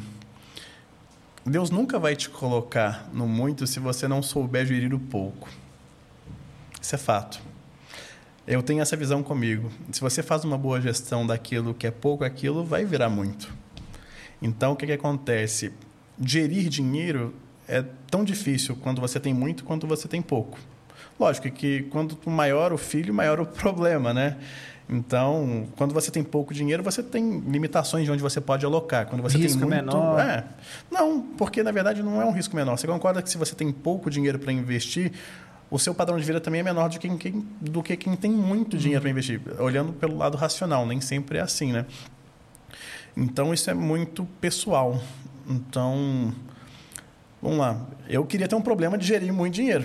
Eu queria que isso fosse um problema bom. É é um problema bom, né? Um exemplo legal, eu tenho um, eu tenho um cliente que, por questão de sigilo, a gente também não pode citar nomes, que ele virava para mim e falava, Caio, eu tenho um problema muito grande. Eu falei, qual que é o problema? Falando, ele falou assim, eu tenho muito dinheiro. Eu falei, mas eu tenho um problema muito bom, né? Ele falou, mas aquilo doía nele. É sério, eu não tô brincando, aquilo doía. E aqui eu ficava indignado com aquilo, gente, como Eu que o cara posso ajudar pode resolver doer? esse problema, Como que ter muito dinheiro pode ser um É. problema pro cara? Porque eu não tinha essa visão. E ele falava, e aquilo, eu via que aquilo doía nele. E esse cara, uma vez, é, eu lembro que ele via eu sempre com um carro bacana, né? E ele, pô, cara com um patrimônio aí, sei lá, 100 milhões de reais. Ele virou pra mim, pô, eu acho os carros muito bacanas. Eu sempre tive vontade de comprar um carro legal assim, mas nunca tive coragem. Eu falei, pô, qual, o que que falta? Dinheiro não é. Vamos lá, você quer ir lá? Eu levo o senhor lá na loja, lá, lá na poste, e o senhor olha um carro lá. Ele falou, então vamos. Ah, você me contou essa história. Aí fomos lá com ele, levei ele lá, conversei com os meninos lá. Ele foi e viu um- uma Boxster, lindo carro, um azul, com, com interior preto, lindo carro. Aí gente, a gente voltou. vocês sabem que eu tenho incontinência urinária, né? Continuar, aproveitar que essa parte da história eu sei. Aí ele foi, a gente olhou o carro, o carro, se não me engano, na época era 500 mil reais. Ele voltando, a gente voltando para casa, fui deixar ele na empresa dele. Aí eu falei, e aí, o que, que você achou do carro? Ele falou, "Ah, achei lindo. Eu falei, o senhor vai comprar? Ele falou assim, não, eu acho 500 mil reais, muito dinheiro no carro. Eu falei para ele, olha, o senhor não me leva a mal, se eu for até indelicado, o senhor tem 70 anos de idade, um patrimônio invejável. E sabe o que é muito caro na minha visão? Muito caro é o senhor morrer e o seu genro pegar o seu dinheiro e ir lá e comprar o carro que o senhor queria para ele. Eu acho que isso é muito mais caro do que o senhor viver o sonho que o senhor tem e não tem coragem de usar. Aí ele virou para mim, você sabe que você tem razão? Aí ele foi lá, o carro já tinha sido vendido, mas só que ele foi e comprou uma Porsche de um milhão de reais na época, uma carreira muito... Era um carro muito maior e comprou uma conversível depois. Eu falei, gente, por quê? É, Se a gente parar para pensar racionalmente, ele está muito mais para ir do que para ficar. Tem sonhos que você tem que realizar. O dinheiro é aquilo que eu falei. O que, que adianta você deixar um puta de um dinheiro guardado na conta para gerar talvez depois uma briga familiar e você não viveu o sonho? É o que eu falava muito com meu pai e com a minha mãe. Quando eles foram separar, eles falavam: Ah, mas tem esse, isso, essa casa, tem isso. Eu falei: Gente, vocês não me levem a mal. Se vocês quiserem pôr fogo nisso, isso, quem construiu foi vocês, não fui eu. Isso vai ser um problema meu a partir do momento que vocês dois não fizerem parte aqui mais, que vocês já tiverem partido. Mas enquanto vocês têm vida, isso é de vocês, eu não tenho responsabilidade nenhuma nisso. Isso é um problema bom de vocês, vocês que têm que resolver. a gente acredita. E essa é a razão do podcast existir. A gente acredita que histórias inspiram histórias que de pequenas conversas, você pode ter um insight desse e mudar. Você mudou. Uma É. conversa, uma palavra que você trocou com um cara ali Mudou a E sabe o que é muito legal? Isso é maravilhoso. A, a Porsche convidou a gente para um evento, um, um roadshow que teve aqui, Ó, aqui esse Brasil. episódio é um oferecimento da Porsche. Pô, tem que falar com Meu o Marcelo sonho, lá, viu? com o Meu Toninho. sonho. Pô, velho, tô fazendo uma propaganda sabe? lascada pros caras. Mas é, a gente foi convidado para um evento da Porsche e a gente parecia criança na Disney, velho. E esse cliente meu foi nesse evento, porque ele, tava, ele comprou Porsche também. E um senhor de 72 anos parecia uma criança na Disney. Você precisava ver a alegria legal. e a motivação. Eu lembro que eu fui buscar ele em casa e a animação que ele tava, a empolgação da gente ir, porque a gente ia ficar dois dias por conta do- da Porsche lá em São Paulo, no autódromo, pilotando 26 carros da Nossa. marca. Todos os carros da marca você pilotava no autódromo. Foi assim, uma experiência fantástica. E, e eu pensava, falava, poxa, olha pra você ver como que a vida dele, numa coisa assim tão simples, como que a gente pode trazer uma alegria para ele, né? Esse cliente também tem um caso legal que ele gosta muito de moto. E ele foi, acabou que ele foi fazer uma. Ele falou, pô, eu quero fazer a Rota 66 nos Estados Unidos. Falei, pô, legal, vou fazer a Rota 66. Ele falou, ah, eu vou alugar uma Famosa. moto lá. Falei, alugar pra quê? Vamos Manda o dinheiro pra lá, compra a moto lá, ué. Compra a moto, depois você tem lugar pra deixar lá? Tem. Falei, compra a moto, deixa a moto lá. Aí ele falou, ah, você sabe que você me deu uma boa ideia? Ele foi, foi ele e o filho, ele comprou uma moto pra ele e uma moto pro filho. Na época ele mandou 100 mil dólares pra lá, pra, poder, pra poder fazer a viagem, né? Gastou ao todo, comprando as motos e tudo, deve ter gastado mais ou menos uns 10 mil dólares na viagem. Vendeu as motos depois que ele fez a Rota 66 e mandou o dinheiro para o Brasil de volta. Só que na conversão cambial, tipo assim, ele mandou o dinheiro a 3,60, na hora que ele trouxe o dinheiro era 4,20. Eu sei que ele ganhou o dinheiro para poder fazer a viagem por causa da conversão cambial. Eu falei, olha para o senhor ver que bacana. Se o senhor não tivesse mandado o dinheiro para lá, o senhor teria feito a viagem e teria gasto. O senhor ganhou dinheiro para poder viajar. Você já viu isso alguma vez? Ele falou, realmente, é, são pequenas coisas que... Cara, aí, disso aí que você falou. É um senhor de idade com 100 milhões de patrimônio e tal. Eu, quem que pode ser Tem cliente? estimando, hein, gente? É, Sim, é muito, tá? É. Muito, quis, quis dizer isso. Quem que pode ser cliente Safira hoje? Bom, a Safira hoje, quando a gente criou a empresa lá atrás, é, vem até um pouco da nossa, da nossa ideia de, de trazer uma exclusividade maior. Por que, que a gente. Pô, eu fiquei cinco anos, quase cinco anos na XP, que foi uma escola e tanto. Eu aprendi a ser assessor de investimentos na XP. É, só que o que, que me incomodava muito era aquela a, a questão de você não poder personalizar algo para o cliente, né? Então, isso para a gente fazia muita diferença. Então, quando a gente escolheu o BTG, foi porque a gente tem alguns clientes de poder aquisitivo muito elevado que demandavam produtos mais exclusivos e mais personalizados. E a ideia do BTG é muito legal, porque eu consigo atender esse cara com a exclusividade que ele quer, mas eu também consigo atender aquele cliente que está começando hoje, que quer começar a investir. Eu tenho produto para ambos os clientes. Enquanto na XP eu tinha o produto mais para aquele cara que estava querendo começar a investir. Se o Matheus Você tinha- bater lá na porta. Hoje eu consigo te atender. É você atendido? Na... Hoje Sim. ele dá, ele começa com um milhão já. Já- Não, na verdade, o que, que acontece? A equipe, a Safira Investimentos, hoje a gente consegue atender todos os públicos. Eu, Caio, hoje, eu, eu- poxa, eu- graças a Deus eu cresci muito minha carteira. Então, hoje, de fato, eu não consigo atender mais todos os clientes. Atendo, poxa, hoje eu tenho uma régua de corte que eu, para conseguir ser atendido pelo Caio, hoje é a partir de X valor. É, mas a Normal. Safira, poxa, na Safira tem gente muito mais gabaritada, muito mais qualificada que eu, gente. Eu falo que eu tenho, a gente tem uma equipe lá, claro, Otávio, Humberto, que são muito mais competentes. Isso é legal, né? quê? Porque, cara, a ideia, assim, eu, eu vejo alguns donos de negócio, principalmente no mercado que eu atuo, né? Que, assim, o cara tem um medo do, do funcionário saber mais que ele. Eu já penso o contrário. Eu falei, cara, quanto mais os caras souber mais que eu, menos trabalho eu vou ter, né, velho? Porque, assim, menos trabalho que eu falo, assim... é, por exemplo, vou dar um exemplo prático para não ficar, pegar mal o que eu falei aqui. A Maria agora, a, gente, a empresa está tomando uma outra proporção. É, tem um tanto de CNPJ aberto, é outra proporção. A gente está começando a investir nos negócios de escalabilidade gigantesca. E agora que a gente está aprendendo a trabalhar com dinheiro. Então, se você pegar as minhas contas bancárias hoje, você fala assim, cara, eu achei que você teria muito mais do que você tem. Porque, como eu falei, tudo nosso é assim.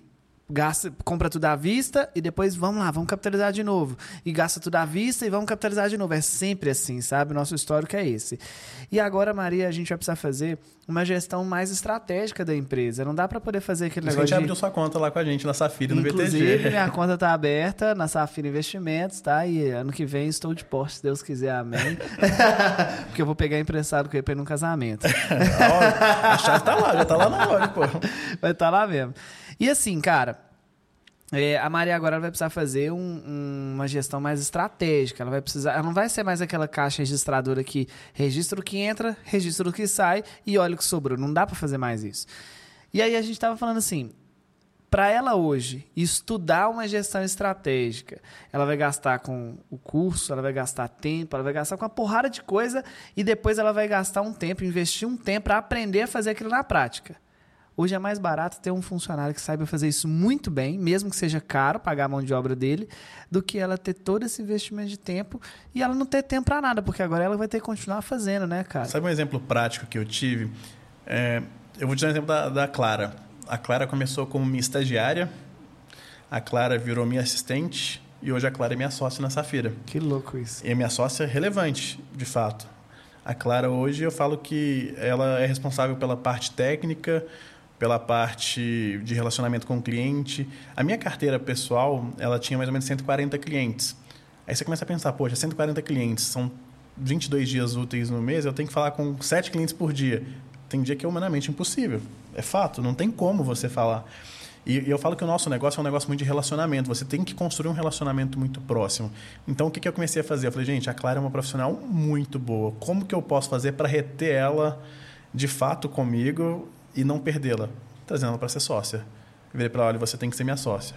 E ela virou minha sócia no negócio. Cara, outro dia eu, eu perguntei a Maria sobre um, uma pessoa da equipe, fica na, na cabeça de. Principalmente os meninos da equipe que estiver assistindo isso aí. É. Quem é essa pessoa, né? a Maria tá assim, ah, tô querendo dar uma melhoria para fulano de tal. E quanto você acha que, que a gente poderia dar de melhoria para ele? Eu falei, ó, não é a melhor forma da gente começar a pensar nisso, mas vamos pensar da seguinte forma.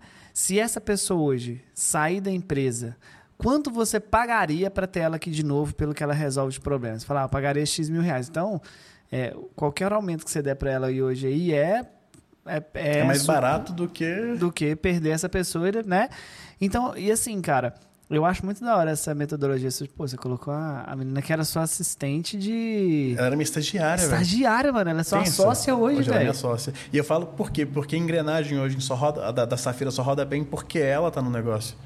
Eu lembro que quando a gente foi assinar o contrato com o BTG, o pessoal do BTG brincou e falou assim: olha, a gente só vai assinar com você se a Clara assinar junto. Porque eles entenderam hora, o né, modelo. Porque E eu não tenho apego nenhum, não tenho ciúme do cliente conversar com ela, de ser relacionamento dela. Não, não Ô, tenho. Cara, mas, cara, é... você falou um, um negócio Agrega aí que total. deu até uma virada de chave. Às vezes a gente aprende umas coisas que. A gente ouve umas coisas que a gente faz inconscientemente, mas você vê alguém falando, você fala: ah, caramba, eu faço isso, é legal que é uma coisa assim, mano, a gente bota muita fé na parte de, de relacionamento com o cliente. Eu, eu acho que todo serviço, seja ele caro ou barato, ele tem que ter um relacionamento com o cliente da hora, porque eu acho que, isso que, eu acho que é isso que fideliza.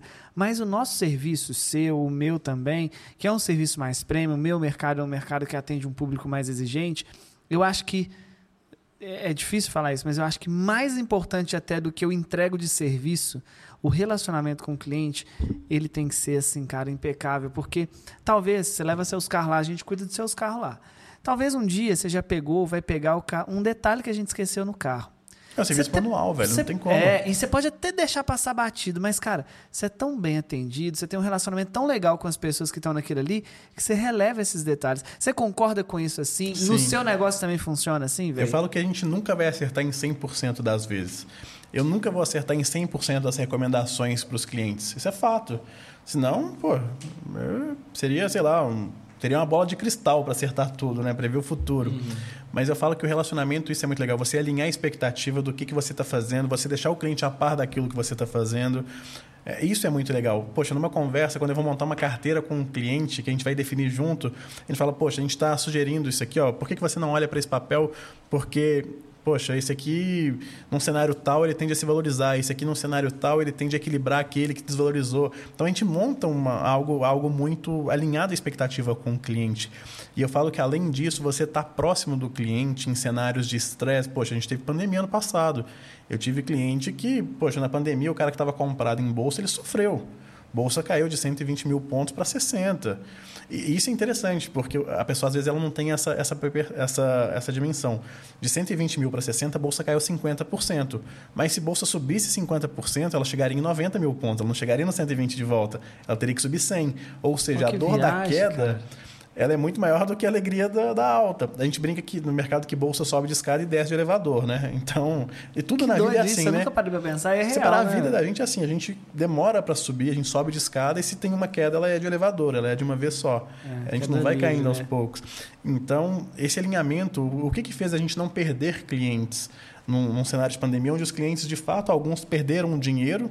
Por quê? Porque eles sabiam o risco que eles estavam correndo, eles sabiam, a gente teve uma gestão muito próxima. Então, teve ativo que voltou, recuperou. A gente ligava para os clientes aqui, ativo tal já recuperou. O que, que você quer fazer? Vamos manter o ativo em carteira, vamos realizar. Sempre tomada de decisões em conjunto com o cliente. O cliente passa, poxa, eu estou pensando nisso, o que, que vocês acham? A gente pega a análise das do, do, as casas de cobertura de, de, dos papéis e fala, poxa, a segunda recomendação, o papel, a perspectiva é tal.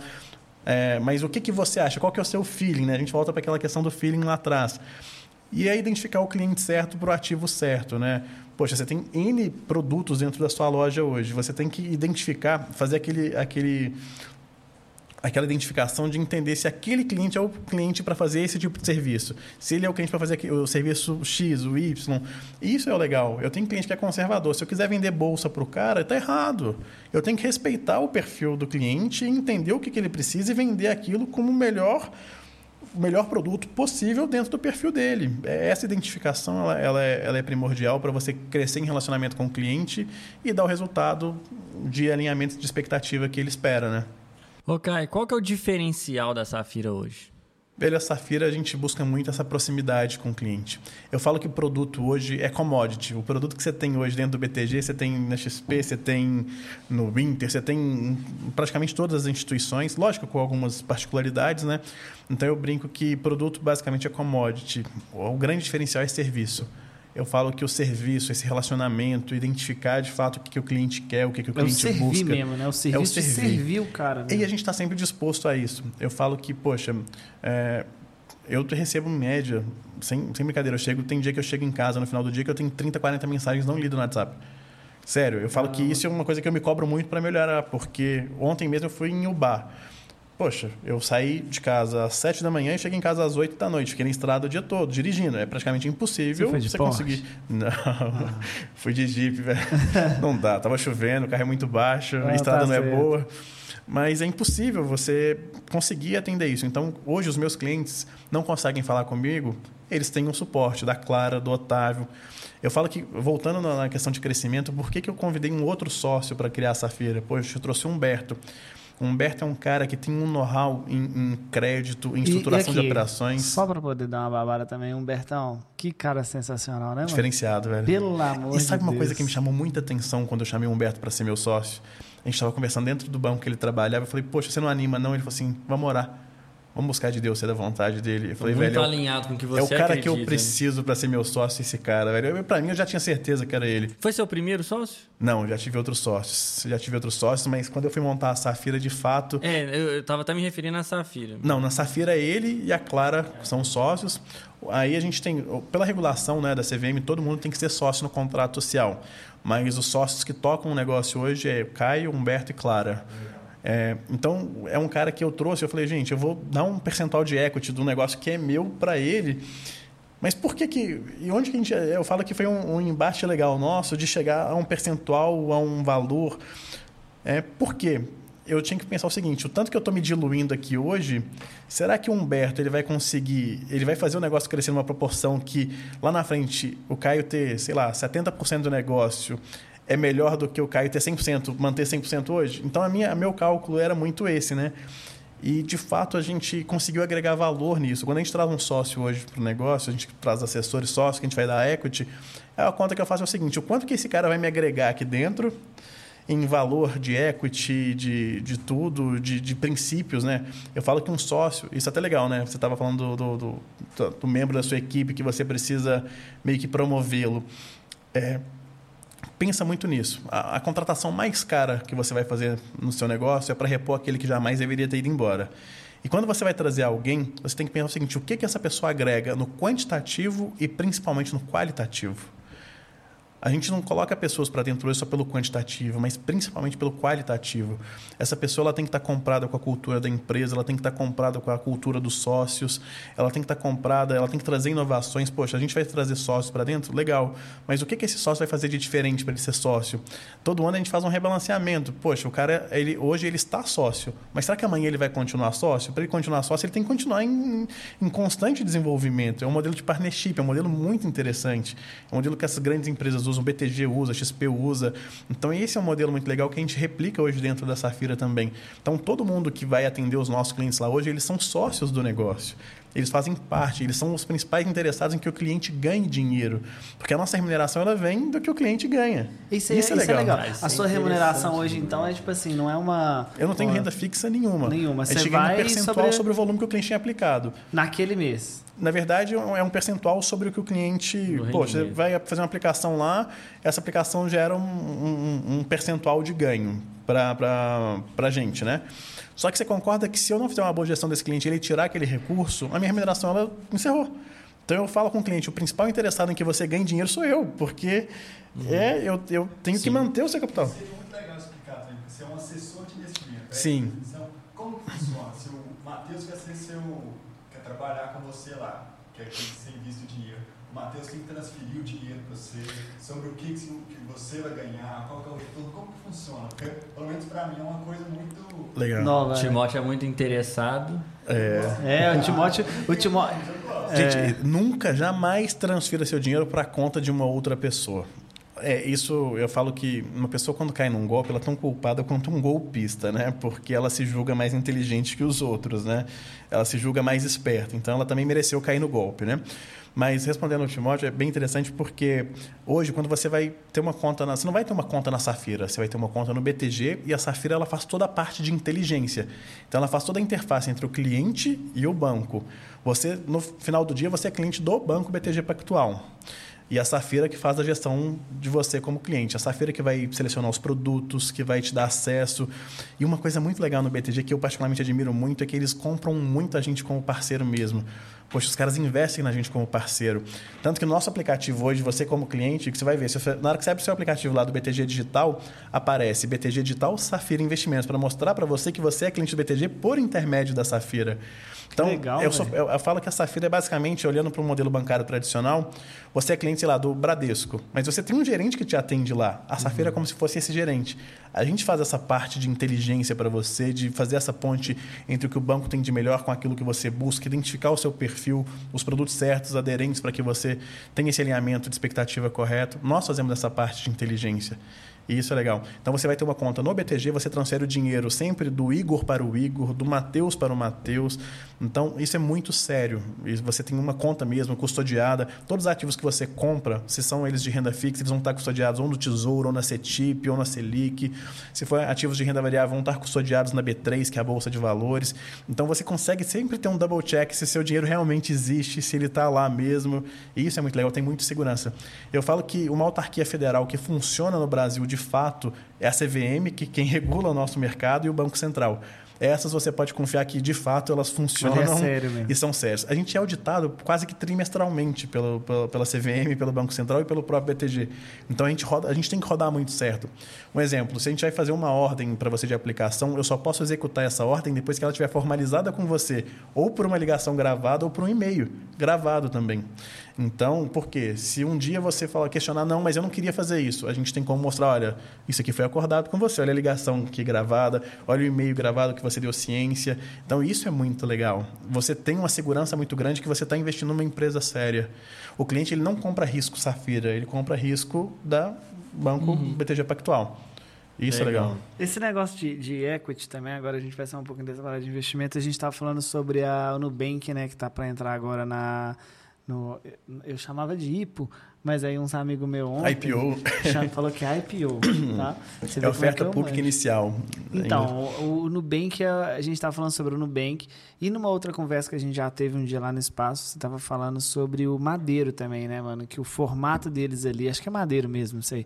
Mas essa parada que eles, assim, é uma empresa que fecha no negativo e que assim. Mas que o valor de mercado cresce, né? Isso é legal. Então, me explica isso aí. Vamos lá. Porque o cara, ele- O ele- equity. O que é equity para quem não sabe nada? Equity é o valor do negócio. Eu vou dar um exemplo do, do Rabone.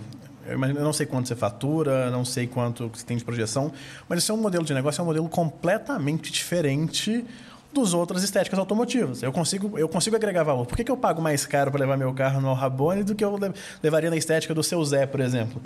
É porque eu agrego valor naquilo que você mostra. Então, imagina que você opera no, no- no prejuízo, mas você tem um modelo de negócio diferente que agrega valor. Isso é equity é quanto a sua empresa vale. Às vezes a sua empresa e alguns pilares para você construir o quanto que vale, né, essa empresa, né, para você chegar num, num coeficiente de valuation é o quê? É faturamento, é prêmio de risco, que é interessante. Até, até a gente na Safira hoje, quando a gente vai falar quanto que vale a Safira, eu tenho alguns balizadores, né, que é o quê? O prêmio de risco, a meu minha perspectiva de crescimento e o quanto eu gerei de resultado até agora. Então, às vezes, essas empresas que você citou, elas não têm uma receita de. de- não, tem, não tem uma geração de receita positiva, mas elas têm um prêmio de risco muito bom. O que, que é o elas- prêmio de risco? Poxa, o que, que o cara colocou no negócio para o negócio tomar essa proporção que ele tomou? Aí tem a parte de inovação. Poxa, o Nubank ele inovou no mercado de cartão de crédito. Ele veio com, com, com algo completamente diferente. Então, às vezes, a empresa ela opera no negativo, mas o equity dela valoriza. Por quê? Porque o cara ele consegue fazer algo diferente que aquilo tem um valor imensurável. Poxa, eu vou te dar um exemplo legal. A Uber é o maior serviço de, de, de transporte para sair do mundo sem ter um carro. Olha que bizarro. Porque isso é inovação. Isso é legal. A Uber operou muitos anos no prejuízo e vale bilhões de dólares. Ela operou no prejuízo. Operou no prejuízo anos. Olha pra você ver que interessante. Você pega a Airbnb. A Airbnb não tem um imóvel. E é a maior rede de locação do mundo. E assim, é, é É quando inovação. fala que ela fica fechando prejuízo, alguém tem que estar pondo dinheiro, que na verdade Sim, são os sim, sócios, né? sim. Eles vão colocando a grana ali e tal, beleza. Mas qual que é a real vantagem de você ter uma empresa que vale muito, mas não dá dinheiro, velho? Você vende ela na frente. Então, é Quando você faz um IPO, prazo. é legal você pensar no IPO. O que que é o IPO? O IPO é você lançar suas ações no mercado, no mercado aberto. Então, quando eu, por exemplo, imagina que, é, sei lá, vou dar um exemplo, a empresa X vai fazer um IPO hoje. É, ela vai diluir as ações. Imagina que eu, você e o Matheus somos sócios de uma empresa. Eu vou dar um exemplo da Rabone, legal. Imagina que nós três somos sócios. E a Rabone hoje vale, sei lá, um bilhão de reais. E eu quero. Só que a empresa, ela tá. Ela tem uma geração de caixa legal e tudo mais. O Igor tem 33, o Caio tem 30, O Igor tem 40, o Caio tem 30, o Matheus tem 30% da empresa. E a gente vai fazer um IPO. E a gente vai colocar 50 por 49% dessas ações vão para o mercado. E 51 vai continuar com a gente. No, no percentual qual? O Igor com 40, o Matheus com 30, eu com 30. Só que essas ações elas vão ser negociadas no mercado vai ter um preço né, determinado, que é através da valuation, para saber quanto que a Rabone vale de fato, né? Chegou nesse coeficiente de 1 bilhão de reais e a gente vendeu por 499 milhões de reais, 49,9% da Rabone. Esse dinheiro ele vai entrar no caixa da empresa para quê? Para a empresa poder crescer. Para ela poder. O Igor vai pegar uma parte para ele, o Matheus para ele, o Caio para ele, mas de fato a ideia de você fazer um IPO, o que, que é? É você ter mais recurso para você poder fazer o negócio crescer, para que lá na frente você seja dono de novo daquele 1 bilhão. Entendeu? doido isso que é legal. Isso que é o mais interessante. Aí o seu percentual lá de, de 51% daqui a pouco, que valeria 510 milhões, ele começa a valer um bilhão de novo. Então você começa a multiplicar. Agora, vamos, vamos colocar lá. Às vezes, calcular o quanto uma empresa vale, de acordo com o lucro dela, de acordo com quanto ela, ela gera de receita, a projeção dela de ganho daqui 2, 3, 4, 5 anos, é uma coisa que, assim, é mais... é, não vou falar fácil, mas existe uma métrica para isso. Agora, fazer cálculo, por exemplo, a empresa ela dá prejuízo. Vamos pegar o Nubank, vamos pegar a Madeiro, por exemplo. O Madeiro e o Nubank são empresas que não dão grana assim diretamente, principalmente o Nubank, que agora vai para o IPO, né? Eles não dão grana, é, ele não dá grana. Como que calcula o valor de uma marca que não dá dinheiro, velho? É quando você pega, por exemplo, uma empresa que não tem um, um lucro ou, um, sei lá, um balanço positivo, né? Você tem que olhar muito a métrica do quê? Do que, que essa empresa ela teve de prêmio de risco, né? O que, que os sócios eles investiram lá no início? Porque isso pensa, é, se eu volto lá no Igor, o que, que o Igor investiu no início para construir a Rabone? Você teve um prêmio de risco, pô. Você colocou seu capital em risco, você colocou o seu tempo em risco, a sua expertise, você compartilha conhecimento. Então, poxa, isso aí tem todo um valor que ele não é calculado através de, de linhas de faturamento, né? Então, isso você tem que colocar em risco a sua expertise, a sua projeção de crescimento futuro e, principalmente, o que, que você vai agregar com o valor que você está captando, o que, que isso vai fazer com que o seu número lá no final da linha, lá, o seu lucro, ele, ele cresça, ele expanda, né? Então, isso é legal para você pensar. Essa métrica de você simplesmente pegar lá a última linha, lá, o lucro líquido ajustado e multiplicar por 1, 2, 3, 5, 10, 20 vezes, ele acaba ficando meio, meio limitado, né? meio engessado, até meio arcaico né? de, de modo de falar. Porque hoje se prega muito inovação. As coisas que, que inovam hoje, elas têm muito mais valor. Você pega, por exemplo, a Tesla. Poxa, velho, a Tesla hoje, você fala do Elon Musk, é um dos caras mais ricos do mundo, só que ele vende muito menos carro do que a Fiat do que a General Motors. Mas por que, que a empresa dele vale tudo isso? Pela inovação, pela inteligência do cara. Aquilo ali tem um prêmio, aquilo ali. Isso é o prêmio de risco. Ela fatura, às vezes, menos do que uma grande concessionária, do mas que uma grande mais. marca, mas ela tem um valor agregado muito maior, assim, entendeu? Então, isso é legal da gente pensar. A Apple, quando revolucionou o mercado, poxa, o que a Apple fez de diferente? Por que a Apple virou essa potência? Você tinha na época, não sei se você lembra, do BlackBerry. Uhum. Você Nossa. tinha. Onde Nokia? foi parar o BlackBerry? Boa pergunta. Você tinha o Nokia, tá você tinha o BlackBerry, você tinha, sei lá, o Motorola. Aí você tinha. Siemens, você lembra Siemens? É, aí você tinha na época o MP3. Aí você tinha o BlackBerry que você conseguia digitar e-mail.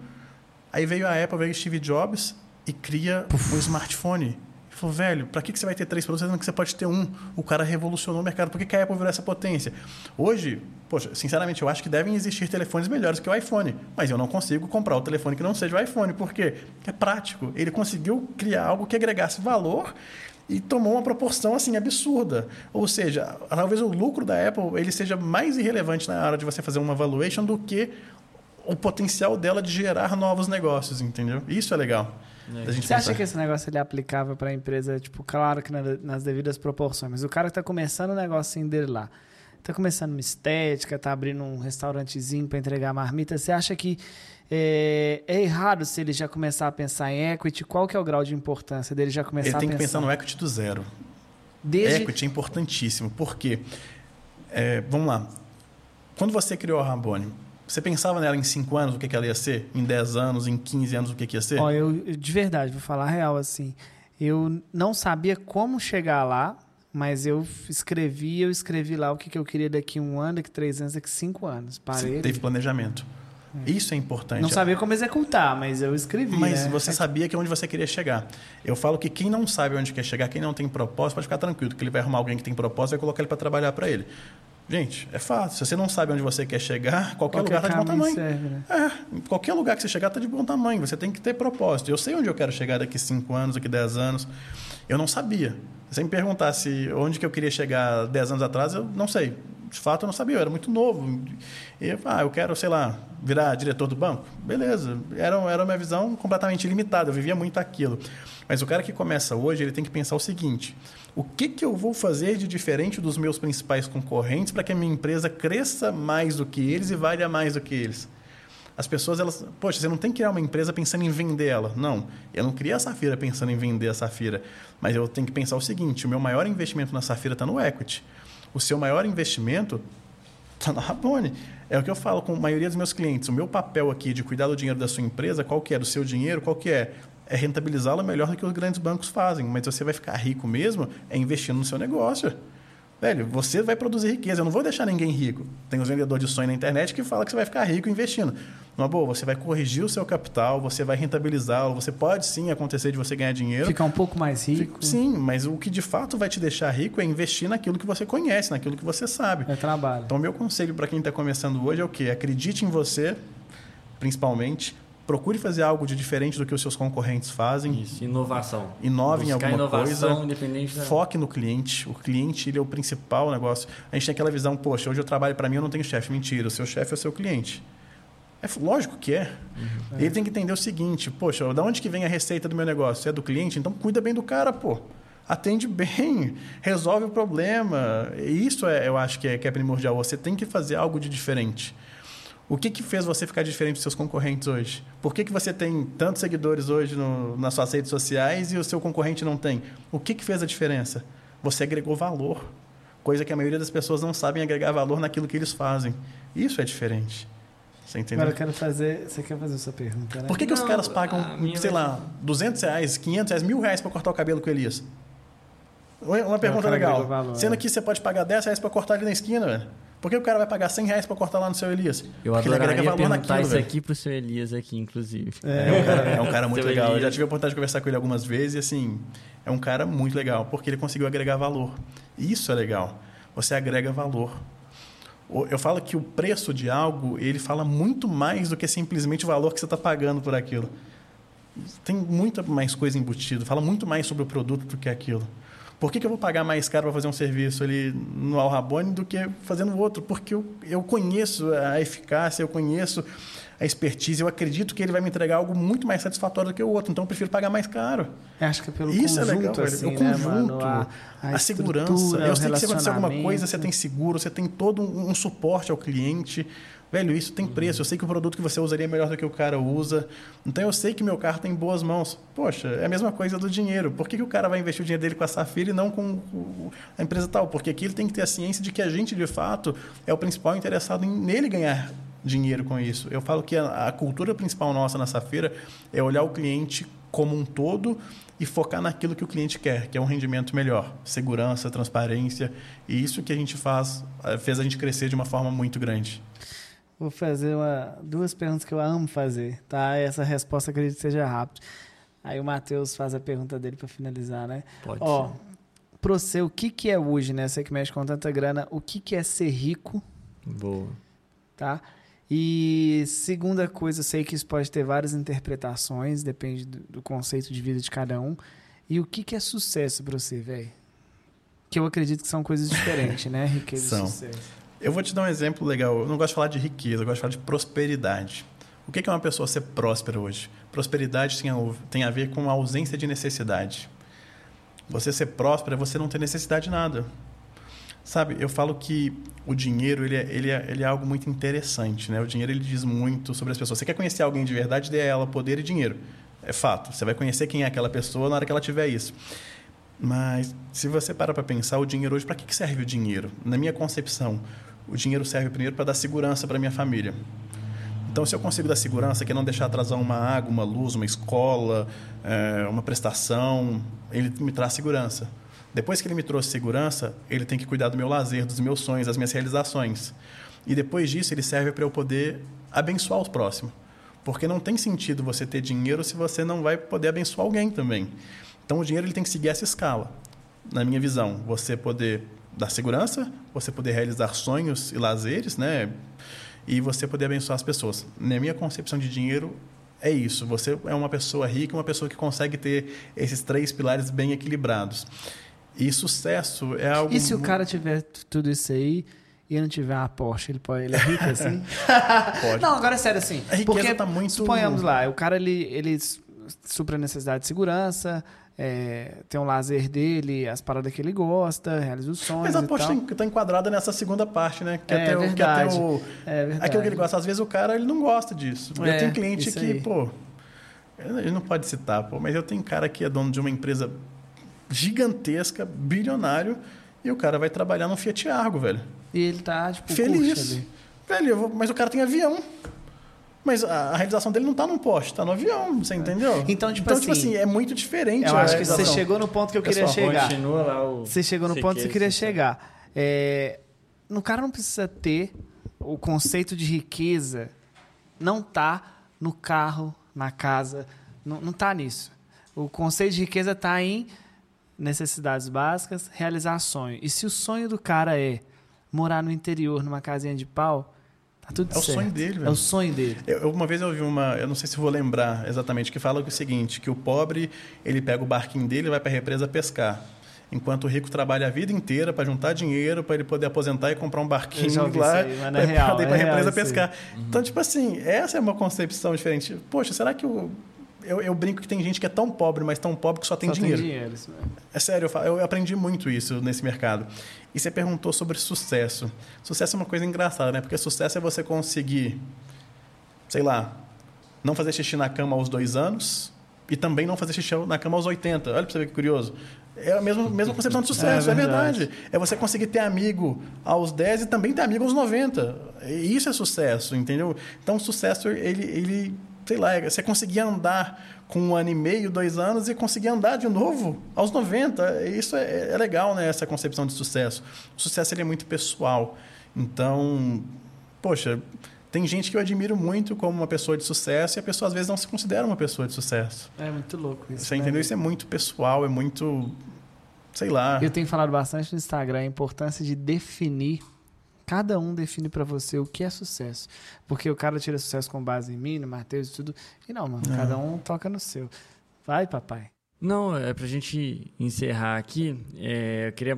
A gente fala de música. Antes de encerrar, posso fazer uma pergunta? Faça. Pode. Você, assim, como que funciona? Fiquei bem, tipo, é interessante o assunto.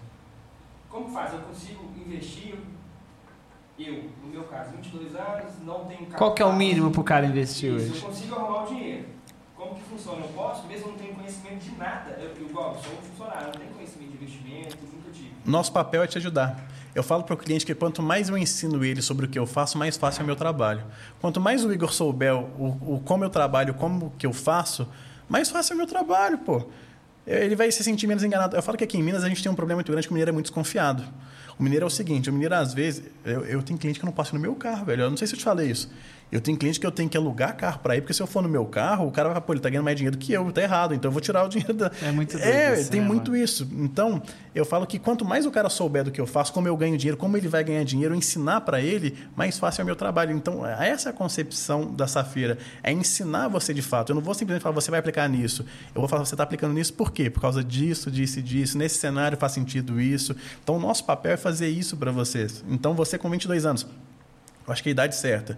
Se você faz uma conta básica, sei lá, ah, eu consigo guardar 500 reais por mês. 500 reais por mês são 6 mil reais por ano, sem considerar rendimento. Poxa, com quanto tempo que eu vou chegar no meu primeiro milhão? É é uma conta que você tem que fazer, você entendeu? Chegar no primeiro milhão é um sucesso para muita gente, mas tem gente que não precisa chegar em um milhão para ter sucesso. A gente volta na concepção de sucesso de novo. Mas é o ideal. Você é, outra coisa que eu falo muito: conhecimento é algo que ninguém te toma. Então, se você tem tempo, busca conhecimento, busca aprender. Cuidado com os vendedores de sonho, mas Quais são as suas aprender. referências hoje? Bom, é, referência é uma coisa bem, bem difícil da gente falar, né? Uma vez eu ouvi o Thiago Negro falando uma coisa interessante que ele é, lógico, ele é um, um cara que é referência para o mercado financeiro, né? Ele falou que, poxa, uma vez perguntaram para ele, poxa, você que fala tanto de dinheiro, você já leu a Bíblia? Em Provérbios, Salomão, que foi considerado o homem mais rico da história, ele fala muito sobre dinheiro e foi realmente. Ali está uma referência boa para a gente seguir. A Bíblia dá muitos exemplos de como você deve investir, como que você deve fazer. Você deve gastar menos do que você ganha. Gente, na Bíblia fala que você tem que gastar menos do você ganha, isso é fato ajudar os outros. Na Bíblia fala, se você tem duas capas, tire uma e dê o seu próximo. Na Bíblia não fala, se você tem uma capa, tira ela e dá o próximo. Não, gente, é- você tem que ter equilíbrio. No avião também fala, né? Se despressurizar, Ah, coloque a máscara em você, Primeiro primeiro, depois você, você, coloca no outro. Gente, primeiro você resolve a sua vida, depois você resolve a dos outros. Então, assim, você tem que buscar referências nisso. Eu gosto muito de ler. É, poxa, tem Pai Rico, Pai Pobre, isso é um livro muito legal.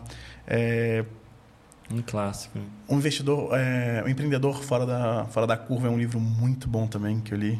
É um livro até que eu vou trazer para você. Não sei se você gosta de ler, mas é um livro legal Eu demais tenho de uma, ler. eu tenho uma certa dificuldade. Mas sabe o que eu gosto de ler? De verdade, que eu tenho paciência.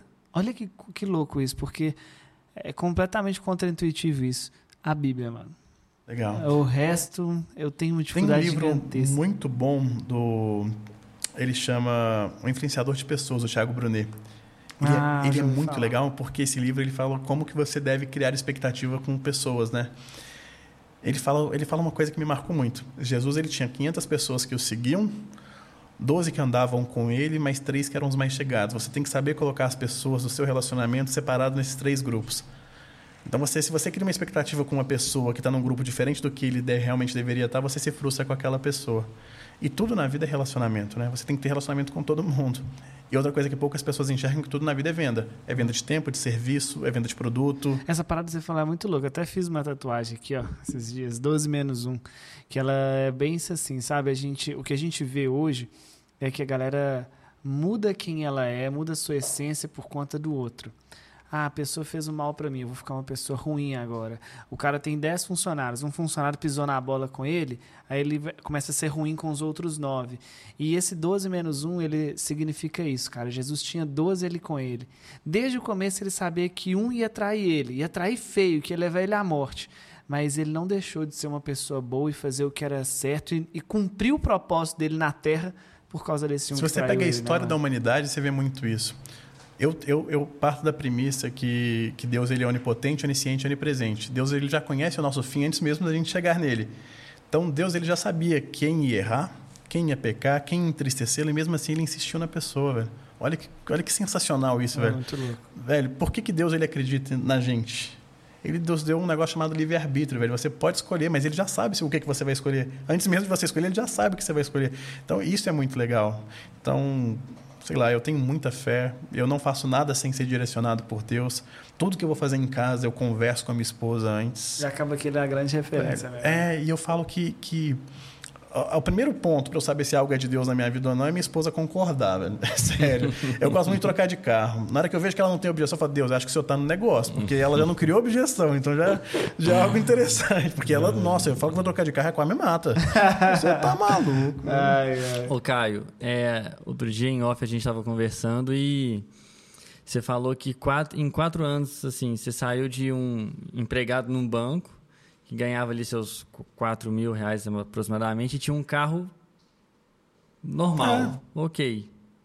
Não sei se era o Peugeot ou outro, mas era, mas era um carro normal. Em quatro anos agora, se você é o cliente no Rabone e ah, o, o Caio veio aqui. Qual o Caio? O Caio das Portes? É, é, é assim que é, é, a referência sua ali. O que que virou, o que que te ajudou nessa virada nesses quatro anos para sair de de uma posição assim e hoje ser o Caio das Portas. Pode né? parecer muito maluco o que eu vou falar, velho, mas assim, primeiro acreditar nas promessas que Deus me fez, velho. Eu falo que, poxa, Deus me prometeu, ele vai cumprir. Ah, eu não pedi, eu não pedi para acontecer isso na minha vida e Deus foi lá e falou que ia acontecer, então eu criei. Então eu falei, vou trabalhar para isso. E eu sou da tese o seguinte: Deus ele entra para fazer aquilo que a gente já não pode fazer, mas aquilo que está ao meu alcance eu tenho que fazer. Eu nunca tive medo de trabalhar, nunca tive vergonha de trabalhar, nunca tive receio nenhum. Então eu trabalho muito, trabalho demais, gosto de trabalhar. Falo que se a gente faz aquilo que a gente gosta, a gente vai ser bem sucedido. Então eu gosto demais de falar sobre investimento, de falar sobre mercado, de sentar, de fazer relacionamento. Pô, isso aqui para mim é, pô, é gostoso. Eu nunca tinha feito, viu, gente? Até bem, bem legal, viu? Quem nunca fez. Você curtiu? pô, do caramba. Mas assim, o que, que me fez mudar? Foi na hora que eu comecei a enxergar o seguinte, falei, gente, é, eu tenho que empreender de alguma forma. Como que eu vou empreender? O que, que eu sei fazer? Um conselho que eu dou para todo mundo que quer empreender: empreenda em algo que você conheça. Porque senão você fica refém duas vezes, né? Então, empreenda em algo que você de fato conheça. Eu conhecia de mercado financeiro, conhecia de ativos bancários, fui empreender nessa área. Não me arrependo em momento algum de, de ter feito isso. Deus mudou completamente a minha vida, mudou a minha história. Tem dificuldade demais tem muita coisa que assim que, que não sai como a gente planejou. Então tem muita luta, tem muita prova, mas assim a certeza de que vai dar certo, porque eu creio em quem me prometeu, isso é, isso é fundamental para mim, sabe? Eu, eu sei em quem, quem prometeu e eu sei que ele vai cumprir. Tem hora que a gente dá um desânimo, eu falo que, poxa, nessa saída minha da XP para o BTG esse ano, poxa, teve muita coisa. Eu fiquei 60 dias, quase 90 dias sem faturar. Fiquei com os meus clientes 60 dias sem eu poder atendê-los por questões burocráticas de, de, de de compliance, de, de é, CVM, né? Então eu não podia atender os meus clientes nessa mudança. Então, poxa, foi um momento que me deu. Foi, foi um momento bem turbulento né, na, na, na, minha carreira, né? E, poxa, eu tinha 140 clientes. Na hora que eu olho hoje, eu já tenho 160 e, tipo assim, num período muito mais rápido. Por quê? Porque o cliente ele conhece quem está cuidando dele, ele conhece a minha história. E, e isso a gente faz em relacionamento. Então, poxa, eu falo que, legal, olhar uma Porsche hoje pode ser um, um case de sucesso? Pode, mas eu acho que, sei lá, eu, eu penso que. Eu gosto de carro. Mas se amanhã eu precisasse vender minha Porsche para poder investir na empresa, sem problema algum, vende e vamos investir, porque eu sei que lá na frente isso vai, vai ser muito mais rentável. Eu lembro que um dia eu estava conversando com um barbeiro lá de seu Elias, e ele falou, pô, é, não sei, sabe? Um amigo meu estava querendo montar uma barbearia, mas ele também estava naquele negócio de, de, de, comprar um apartamento. Eu falei, sabe o que ele tem que fazer? Ele tem que montar a barbearia. Ele falou, mas por quê? Eu falei, porque a barbearia vai dar vários apartamentos para ele, mas um apartamento não vai dar uma barbearia para ele. É real. Então ele tem que saber onde que ele vai começar. Então lá atrás, poxa, eu abri mão de várias coisas para eu poder colher hoje. Então eu falo isso com a minha esposa. Eu gosto de brincar, poxa, eu comprei uma aliança diferente esses dias, porque quando a gente foi casar, a gente não tinha condição de comprar a aliança que a gente queria. Então eu gosto de dar esse exemplo porque não é não sou eu, mas é Deus. Até nisso Deus falou com ela, falou, ela estava querendo comprar como era uma aliança um pouco mais cara. Aí ela falou assim: "Ah, mas será que, que a gente deve ou não?" Deus virou para ela e falou assim: "Olha, eu vou te dar um presente, vai vir numa caixinha". E ela tinha pedido para Deus falar com ela, Deus falou com ela de uma forma muito clara, sabe? Usou um, um, uma pastora que não sabia das coisas para falar isso com ela. E Deus foi e cumpriu, sabe? Mas isso é para a glória de Deus, porque Deus realiza sonho, Deus ele sabe o que é importante para mim, para o Igor, para o Mateus, para todos que estão aqui. Então, acredite em Deus, acredite em você. E assim, toma risco, velho. Eu tomei muito risco. Eu deixei um, um, um emprego que eu tinha uma carreira muito promissora para frente para comprar um risco e deu certo. Mas tem um risco calculado. Saiba onde você está pisando, saiba com quem você está fazendo negócio. Sociedade é algo muito complexo, então tome muito cuidado com quem vão ser seus sócios, com quem de fato vai estar no negócio que você está tá entrando. Então, é, tem, tem, tem alguns pontos que, que você tem que ter atenção, mas compra risco. É isso que pode mudar a sua vida. Que aula, hein? Muito bom. Uma aula Muito bom. particular que- gravada, é isso? Eu acho que agora É. essa mensagem resumiu tudo aí. Ô, Caio, muito obrigado, cara. Como é que as pessoas podem procurar a Safira entrar em contato? Qual que é o melhor meio disso acontecer? Instagram, arroba Instagram. Safira Investimentos. Ah, é? É. Então vamos lá. Lá tem, lá tem quem são sócios, né? Que é a Maria Clara, Humberto, eu e o Otávio. Tem o site safirainvestimentos.com, LinkedIn, Safira Investimentos. E assim, é, hoje além de investimentos dentro do, do BTG, o cliente tem acesso a cartão de crédito, crédito, limite em conta. O BTG de fato ele é um banco completo para atender o cliente como um todo, viu? Câmbio. É, Eu tô com minha é continha lá. É. Ah. Não, eu vou, sério mesmo, eu quero Tem que muito abrir, conhecer gente, a pô. Safira. Será? Eu quero, eu Não quero dá nada muito nós, não, mesmo. Eu É. quero muito mesmo a colocar gente- isso na mão de gente que vai saber cuidar Se der ruim, nós arranhamos o carro dele Cê depois. tá. Não tem como dar ruim, não, gente. É o alinhamento expectativo. Não, não, eu quero muito. Eu quero E a muito. gente está aqui em Belo Horizonte, a gente está na Rua Paraíba, no número 550, ali na Savassi, É. o nosso escritório fica lá. E a gente também, quem quiser entrar em contato com a gente, pode chamar lá no, no Instagram, a gente entra em A contato, gente vai deixar marca na bate-papo. descrição aí também, né? Tudo Vamos, certinho. com certeza. Hoje fica legal porque Instagram. as reuniões hoje são feitas por vídeo, né? Facilitou muito também, né? Às vezes o cliente não quer ter o deslocamento até lá no escritório, Uhum. a gente faz por vídeo. Tem uma equipe muito preparada para atender todo mundo lá, viu? É isso aí. demais. e agradecer Caião, vocês, viu, pela oportunidade. Que isso, meu irmão. Obrigado demais. Eu repito o que eu falei no palavras. começo e agora falei no final também. Foi uma aula particular gravada. Depois você passa o boleto aí pra gente. É que, de verdade, obrigado. É, eu falo que nem todo. Na verdade, é muito difícil um amigo virar cliente, mas é muito comum ver um cliente virar amigo. E eu, assim, apesar da, da gente não. Os meus melhores amigos eu não encontro com ele todos os dias, né? Mas eu sinto uma sinergia muito da hora, assim, que a gente tem. O nosso papo sempre é muito produ- produtivo, proveitoso. Eu sinto uma energia muito legal de você. Queria te agradecer por isso, pelo carinho que você teve com a gente em vir aqui e pelo carinho que você tem com a nossa equipe lá, mano. A molecada lá é fã de vocês. Você me perguntou início como que eu conheci o Igor. Eu vou te responder agora, no final. Meu primo seguia ele no, no- no Instagram, no YouTube, e sempre falava, velho, você tem que levar seu carro lá. E um dia eu vim aqui, trouxe o carro e gostei pra caramba. E eu lembro da primeira conversa que eu tive com o Igor. Eu falei, pô, eu vim aqui por causa do meu, meu primo que, que, que segue no Instagram, ele chama Etienne, é apaixonado por carro também. Ele falou, você tem que conhecer. Aí eu troquei uma ideia com o Igor rapidinho e falei, velho, seu negócio é muito diferente, você tem que expandir isso aqui, velho. Vamos franquear esse negócio. A gente começou a conversar e veio uma sinergia legal. Eu conheci a Maria, conheci ele, virei fã dos caras. Falei, pô, no dia que eu criei meu Instagram, foi a primeira pessoa, uma das primeiras pessoas que eu segui. Que foi o honra! Rabão, que eu não tinha Instagram, Que né? honra! É, e falei, velho, os caras Na primeira conversa nossa, só pra gente finalizar, na primeira conversa nossa, a gente falou sobre. É, não, vamos bolar um negócio pra gente abrir outras lojas. Na segunda conversa nossa, ele já, a gente já tava negociando a Porsche. Mano, eu acho que cada conversa nossa deve ficar. Mas Bom. isso é legal, né? Porque a mentalidade nossa é essa aí. Pode até ele comprar uma. Porsche, não vou levar Esse lá na aqui loja. vai ser o responsável de vocês verem o Igor com a Porsche. hein? Vai. Campanha aí, Tem ó. que comprar, É é aí. carro bom, Igor velho. na macanha. É nóis. Caião, obrigado, viu? De Obrigado a verdade. vocês, Deus abençoe gente? muito sua vida. Foi uma conversa muito abençoada. Foi show de bola, né, Teteu? E pedir, por favor, gente, você que curtiu, curte o vídeo, compartilhe o vídeo com as pessoas, visite o nosso canal de corte, a gente vai pegar os melhores momentos Isso e colocar aí. lá no canal de corte. Vira o dedo no like. E é like, é muito importante vocês também comentarem, Que, qual insight que você teve? O que, que o Caio falou aqui que te ajudou? Com- Compartilha aqui com a Comenta gente. aí, assim, ó, o que, que você aprendeu aqui que você vai começar a aplicar agora? Manda nos Boa, comentários aí. Boa, boa, boa. Virou? Virou, então. É nóis, Caião. Tamo junto, Obrigado, viu, meu irmão? pessoal. Obrigado, Deus abençoe. Progresso sempre, se é pra virar, então virou, hein? Ó, Valeu.